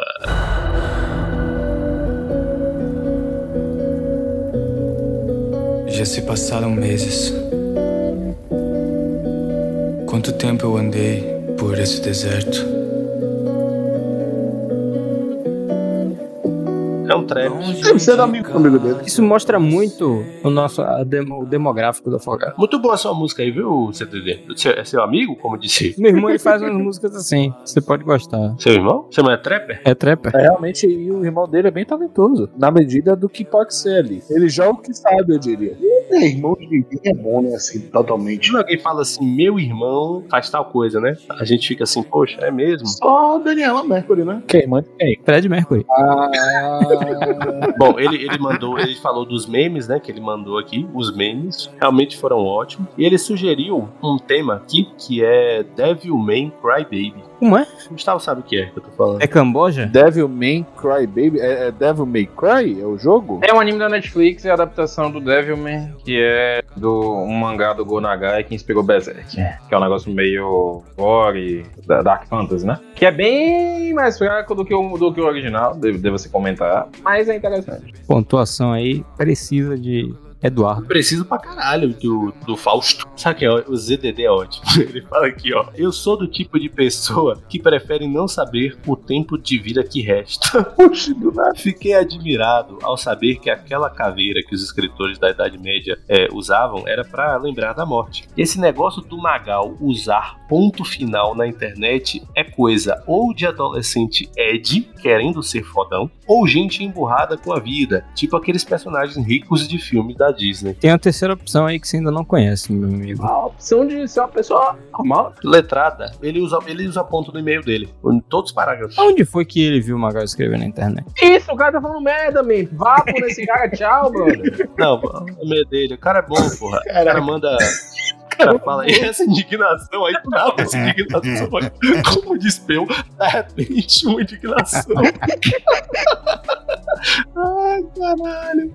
Ele, ele conclui aqui, ó. Não sei porquê, mas Magal, Magalzinho e Gordinho não postarem nada no Insta me passa uma sensação de distanciamento, tipo a relação do Shinji com o pai dele, fazendo eu me sentir um estagiário querendo falar com o dono da empresa. Zerede, se você chegar no meu Facebook, fica mais fácil, eu falo bastante lá. Olha só, PS1, o Vamos que Vamos que o mundo tá acabando é uma referência ao fim do mundo maia que ainda iria rolar quando o Afogado surgiu. Exatamente, exatamente. Homem sangue.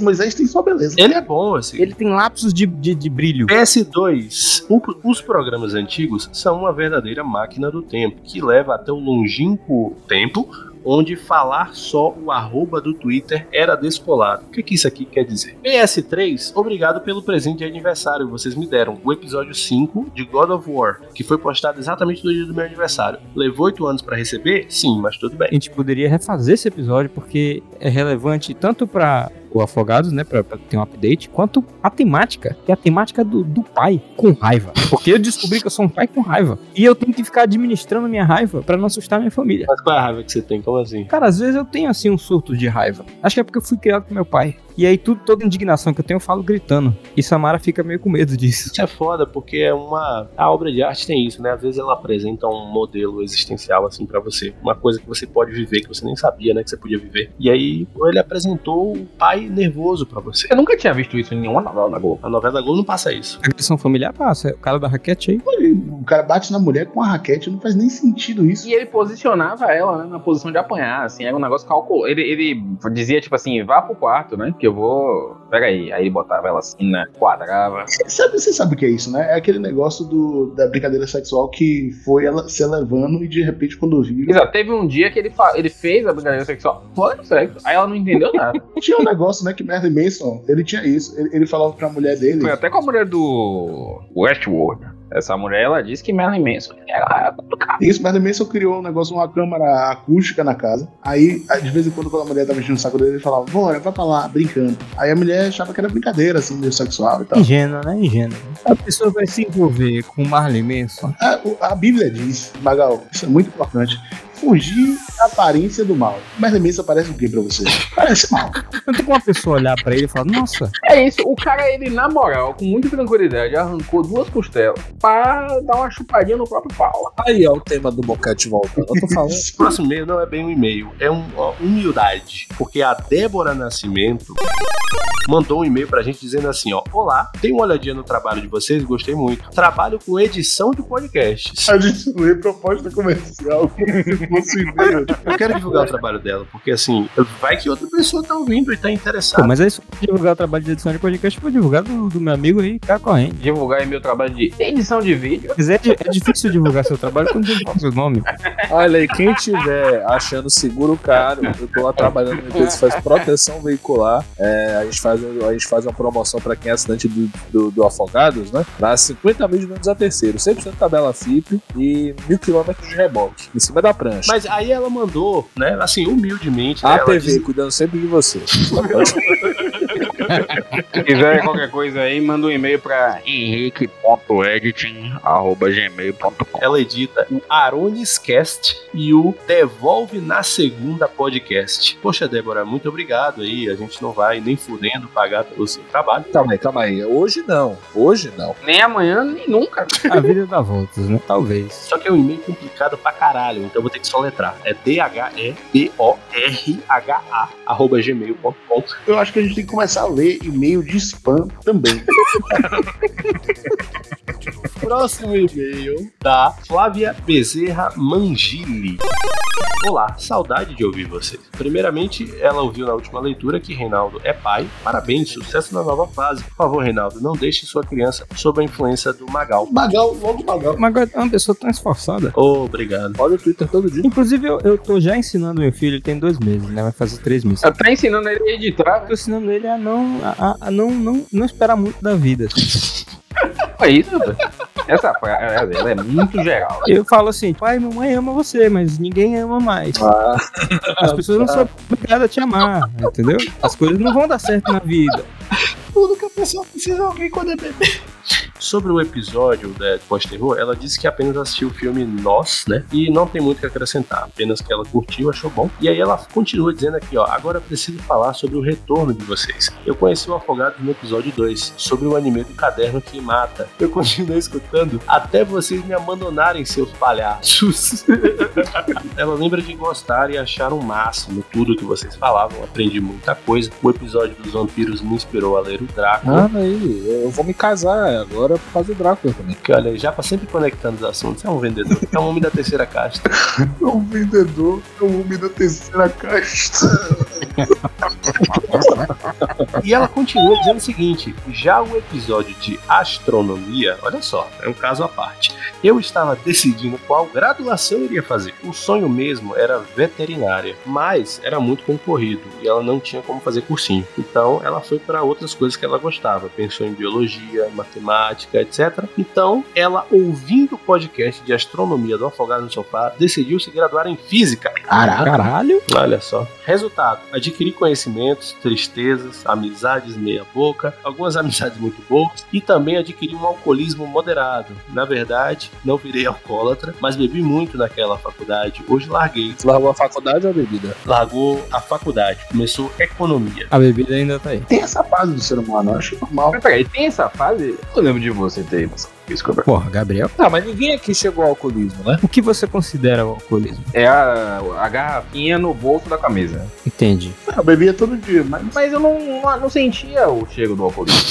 Eu senti o cheiro do alcoolismo em mim. Sobre voltar a escutar Afogados, não consigo mais concordar com metade das coisas que são faladas. Com certeza. E o Magal é aquele cara cheio de conhecimento aleatório no rolê que usa pra comer mulher. Minha filha, me respeite, eu sou casado. Ô, Flávio, minha filha, você ouviu desde o segundo episódio. Devia estar mais inteirado. Magal é o cara que agrediu o oficial de justiça. Foi verdade. E outra coisa, Magal não precisa negócio de papo, de, de, de- de filosofia, não. Magal é forte. Formal e feio, né? Eu vou contar a história de Flávia. Flávia já começou o e-mail sinalizando na direção de Magal, mostrando um ressentimento. O que foi que ele falou que, que bateu em você? O que foi? Não, não, não. Não é, não é o que ele falou. É quem ele é. Flávia, durante a adolescência, ficou seduzida pela habilidade de Magal de falar os negocinhos. Ah, mantenha longe dele, porque esse cara não presta, esse lá o quê?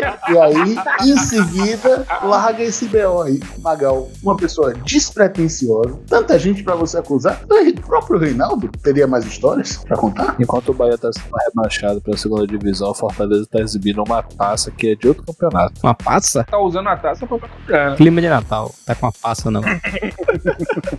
Uma passa gigante. Mesmo assim, eu continuo gostando e irei acompanhar vocês. Obrigado por retornarem e aguentarem o meu desabafo. Tudo bem. Flávia foi pra uma faculdade de física. Imaginem que é uma mulher na faculdade de física. É tipo pescar peixe no aquário de bomba. Eu acho, sem sacanagem, eu não vou falar nada sobre Flávia, porque eu acho uma sacanagem com a vida já difícil dela. Mas que- o que que Flávia tá defendendo aqui que eu não entendi até Que agora? Magal é Que pretencioso. Magal é. é, fica comendo mulher. Que aí. Magal parece com um cara que, ele, que ela ficou, que ela se deu mal. Ou então com um cara que ela, que ela achou que Magal fosse na época que ela tinha um crush em Magal. Isso, e Magal não tem nada a ver com esse cara com bafo que você ficou, não, meu querido. Muito bom, Flávia, muito obrigado. Vida difícil de Flávio. Sabe o que eu lembrei agora? Tava eu, Japa e Gabriel, eu tava também. Acho que o Ali e, e Queiroz. Tava numa pracinha e aí Japa lá no, com seu espírito empreendedor na, tinha acabado de lançar o negócio do Pix. E aí Japa foi perguntar se a tia do cachorro que antes aceitava Pix. E ela achou que ele tava perguntando se ela aceitava Pix. Não, não aceita isso não. Não aceita isso não. Você aceita Pix? Aceita Pix, cara? Fica aí, meu filho. Ele aí E aí, ele insistindo. É nós que tava Ele com barulho. Aí ele tava falando, acho que eu não tava entendendo direito. Eu tava falando, A senhora senta aqui, que é cor de banco. O banco realmente põe uma pica no seu rabo. Olha só, o próximo e-mail é muito curto. É do Luan Oliveira. Olá, afogados. Outro tema que eu não curto. Ah, não gostou do tema. O tipo de terror que ele mais curte é o terror cósmico. Aquele cara lá, Lovecraft, não é isso? Lovecraft. Tipo, é, já que você gosta de terror cósmico, eu vou recomendar um filme pra você, Luan. Aquele. A Cor que Veio do Espaço. Acho que é com o Nicolas Cage esse filme, né? Mas qualquer filme com Nicolas Cage é um, é um terror, é um terror cósmico. Vou, vou recomendar dois vídeos pra vocês aí. Nerdcast especial RPG Call of Cthulhu. Tá aí já saindo em dezembro. Não sei quando vai ficar. Se você não fez, não fez parte do, do Catarse. Se foda, você não fez, se foda, né? Vai estar vai tá sendo vendido aí depois é, a granel, sei lá como é que chama. Chaganel. Ou aquilo. Me vê dois quilos. Termino do No churrasco, churrasco. Ele paga da pica, ele paga A senhora me vê uma picanha, uma melancia e dois quilos de livro de Tem um Reinaldo. saco de sarrafo no lugar, cheio de livro de Reinaldo. A pessoa pega com uma colherona e coloca na balança, né? Esse negócio de horror cósmico é um grande, uma grande bolha do horror cósmico. A única obra do gênero não vai- é esse negócio aí do Nerdcast. Esse, esse horror cósmico é um grande meme que nunca funcionou. Eu vou te assustar porque você não vai entender o tamanho da coisa. Aquela coisa tão grande que você não consegue entender. Você não vê as coisas direito. Mas aí dá medo mesmo. Então, É isso, não. Mas às vezes é um sentimento específico, que não é terror, é um sentimento específico só. Então por que tá chamando de horror? É porque é um horror, né, amigo? é um horror mesmo isso aqui tudo, viu? Sabe aquele papo do Carl Sagan? Que há um pontinho azul no universo? Então é um pouco disso. O Carl Sagan, ele consegue fazer. O Lovecraft, ele diz que vai fazer, ele diz que... É, a gente chegou à conclusão aqui que o Kakashi, ele é o todo duro do Naruto, né? Porque o Kakashi, ele é o grande eu vou fazer, eu vou acontecer e nada acontece. Porque é tipo assim, não mexe com o Kakashi porque ele é o ninja que copia e o Kakashi é Hokage. O Kakashi não é nada. O Kakashi, ele, não, ele só ele dá um Shidori só em duas pessoas, assim, e ele não faz nada efe- efetivamente, assim. Ele é meio inútil, sabe? E o, o terror cósmico é o, é o Kakashi do terror. Isso, ele é o Kakashi do terror. Ele só ganha pelo, pelo, pelo que ele diz que vai ser. Mas é uma sacanagem com o Kakashi isso. Cara, a gente abriu um parênteses gigante aqui no meio do Luan. O Luan eh, fecha o parênteses e diz o seguinte: Vejo quase todo ano aquele filme The Thing, diz o Luan, que é, que é um filme bom mesmo, viu? Ah, The Thing. The Thing é bom, é bom. E ele adora bonecões e gosma, que era clássico de efeito especial dos anos 80. É, mesmo assim, um programa, apesar que da minha parte, eu acho todos esses filmes de pós-terror uma chatice. Ótimo pra ver quando tá muito tarde e você quer dormir. Esses filmes são meio sonolentos mesmo, não é mentira até. Atenciosamente Catarino. Tá bom, obrigado, viu? Luan? Grande Catarino, ele tem esse nome estranho, né? É tipo Nazareno, né? Tipo isso, né? É tipo aquele Nidoran, Nidorino, aquele Pokémon. o próximo e-mail do Samuel Vara. Samuel Vara diz o seguinte: Olá, meus caros afogados. Gostei muito do último podcast, no qual leram meu e-mail contando as histórias das guerras de cocô que tive com meu primo há muitos anos. Outra coisa que eu ouço há muitos anos e sempre gerou dúvida, ele disse que isso é uma dúvida de quase 10 anos. Esse vídeo que eu tô deixando aqui no e-mail é o seguinte: eu tenho um canal no YouTube que é o LP Magal 1 e há 10 anos atrás eu postei um vídeo muito legal de um cara cantando uma abertura do Digimon em português. Depois de um sonho quase sem fim, estava preso no mundo vazio. Aí eu upei esse vídeo de um cara que eu achei na internet, que canta pra caralho. Ele cantou. O apelido do cara é Bandicoot. O Samuel pergunta aqui: Magal, é você mesmo? Hum, que canta? Não, não sou eu não. É um cara chamado Bandicoot. Eu só upei. Por algum motivo eu sempre achei que nosso querido LP Magal estava no vocal. Mas para não acabar com sonhos e esperanças de quando eu era um jovem otakuzinho, minha pergunta não é, não é se ele é cantor ou não. Mas. Ah, ele faz uma piada ruim aqui, não gostei. não. Ele disse que esteve escutando o podcast de Tanguinha. Mas não tem um episódio que não seja referenciado o podcast de Tanguinha aqui. É Impressionante. Ele diz o seguinte: além de citar o podcast Tanguinha, ele cita também o Pod Café do Nicolas Queiroz. E diz: fala com ele pra liberar na internet os podcasts, Magal. Fala você. É isso aí. Olha, o penúltimo e-mail é do Tarik Matheus Ananco Ribeiro. Taricão tá sempre aí, né? Tariqueira. Peraí que seus bigodes. É o homem que banca o afogados, afinal de contas. Não que a gente precise ser bancado, a gente é uma mulher moderna, né? Tarik com seus vídeos no YouTube. É o canal dele Vida Sem Açúcar, não é isso? Eu acho que ele tem diabetes. Eliana. Ian tá vivo ainda? Não sei. Se, se evitou tomar açúcar, talvez. Última vez, última notícia aí, que ele tava caindo aos pedaços aí, tava perdendo. Perdeu algum órgão. Era o cabelo mesmo, só que até aí. Caindo aos pedaços. Ai, ai, bom. Tarik diz aqui: Olá, afogados, tudo bem com vocês? Rapaz, se eu te dissesse como eu tô. Ah, inclusive, ele pergunta aqui, ó: Vocês estavam bem quando gravaram o último episódio? Porque realmente, no episódio posterior, a gente tá com um tom muito soturno. Em homenagem ao, ao tema. Tava tendo crise de ansiedade. Eu notei que vocês estavam menos enérgicos que o normal. A princípio, eu imaginei que era por causa do assunto, mas mesmo na leitura de e-mail, vocês pareciam meio abatidos, assim, desanimados. Enfim, gostaria de começar dizendo que quando esse e-mail for enviado, eu irei inteirar o que falta para financiar o site mais um ano. Alguém ficou muito feliz. Eu fiquei muito feliz. Eu só não posso expressar minha felicidade porque vai acordar meu filho. Eu achei que quem tava gritando era Gustavo. Eu achei que Gustavo tava. Não. Caralho.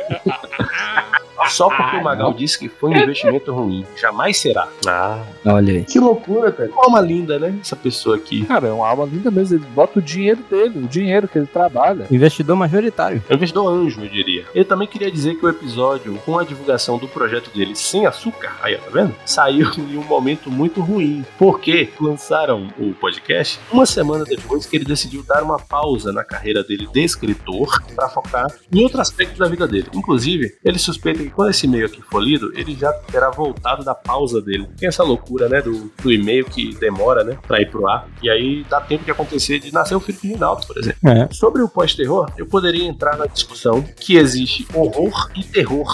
E que o terror foi barateado pela prática do jumpscare. Mas eu não vou, não. É, não vou porque eu não gosto de terror, eu não entendo nada e eu não faço nem questão de entender. Muito bom. Inclusive, o Tarik disse que, que, que não assistiu nenhum dos filmes mencionados. Não vai assistir. Um Sancto. Se fosse um e-mail normal, ele ficaria por ali. Ele diz que esse é o terceiro e-mail dele, de novo, né? E ele vai pedir música. Pediu a música Get Some, do Ghosted. When you call, when you call, when you call, and I'm horny. Mm. I've been waiting, I've been waiting, I've been waiting on your body. Fantasmado. Fantasmão, né? É trap também, viu? Ele pede essa música aí, né? Trap, né? E fica com uma piadinha interna com o gordo. E daí encerra um e-mail. Hã? É, eu não sei. Eu não sei. Sabe o que eu fiz esses dias? Eu falei, Tarik, você tá muito triste. Você quer que eu faça um chu pra você? Um chupa? Ó, o boquete aí volta. Tem uma volta. Você quer que eu faça um chu pra você? Eu vou fazer um chu pra você de presente de aniversário. Aí ele virou e falou: Não, mas eu acho que isso não vai. Isso não... Aí ficou lá da tristeza dele. Eu falei, man, pelo amor de Deus, simplifica a vida e tal. Mas Tarik não. Tarik tem esse compromisso aí com esse negócio aí. Bom dia, tristeza. Isso me lembra uma música coreana que é um fotógrafo. Tá vendo música coreana, né, ô Japa, você como japonês aí, o que, que você acha do povo coreano? Ah, cara, eu acho que eles, eles são dignos, né? Do que eles, do que eles têm, né? Do que tiveram. Último e-mail, de novo do Moisés e Dedê. Moisés é assim, ele manda dois. Olá novamente, meus amigos afogandos. Esse é basicamente um, um desabafo sobre questões que julguei interessante de compartilhar com vocês. Primeiramente, parabéns, Reinaldo, pelo seu filho. Obrigado. Ele disse que a demora é tanta que talvez o filho de Reinaldo esteja gravando agora. Não, ele tá dormindo. Tem uma pergunta e uma sugestão. Por que muitos episódios, sofás no sofá, brechinhas no sofá e etc., tem uma tendência de terminar numa análise filosófica com base cristã? Por que será? Porque É cristão e é ele que grava. Ou no mínimo falando sobre depressão, tristeza, neurotransmissores e essas coisas. Aí eu já não entendo o motivo. Ele diz o seguinte: não que seja mal feito, mas sei lá, a capa do vídeo sobre por que o Goku não, fica, não deixa de ficar mais forte, mostrando Magal com a camisa de anime, aura de poder e uma bíblia na mão é algo inusitado. Ah, Magal com a Bíblia na mão já é algo inusitado. Eu nunca vi isso. ah, não, porque Magal foi Jordan Pilado. Jordan Pilado. Ele, tom... ele redpilou, Jordan pilou. E, é- e essa pilada foi definitiva, né? Negócio sem retorno. assim, Já tem ano. A minha sugestão é que vocês façam mais podcasts com temas despretensiosos. Porra, pelo amor de Deus. Porque, observe, a gente recebeu um e-mail de todo mundo aí. Ninguém tá falando do tema.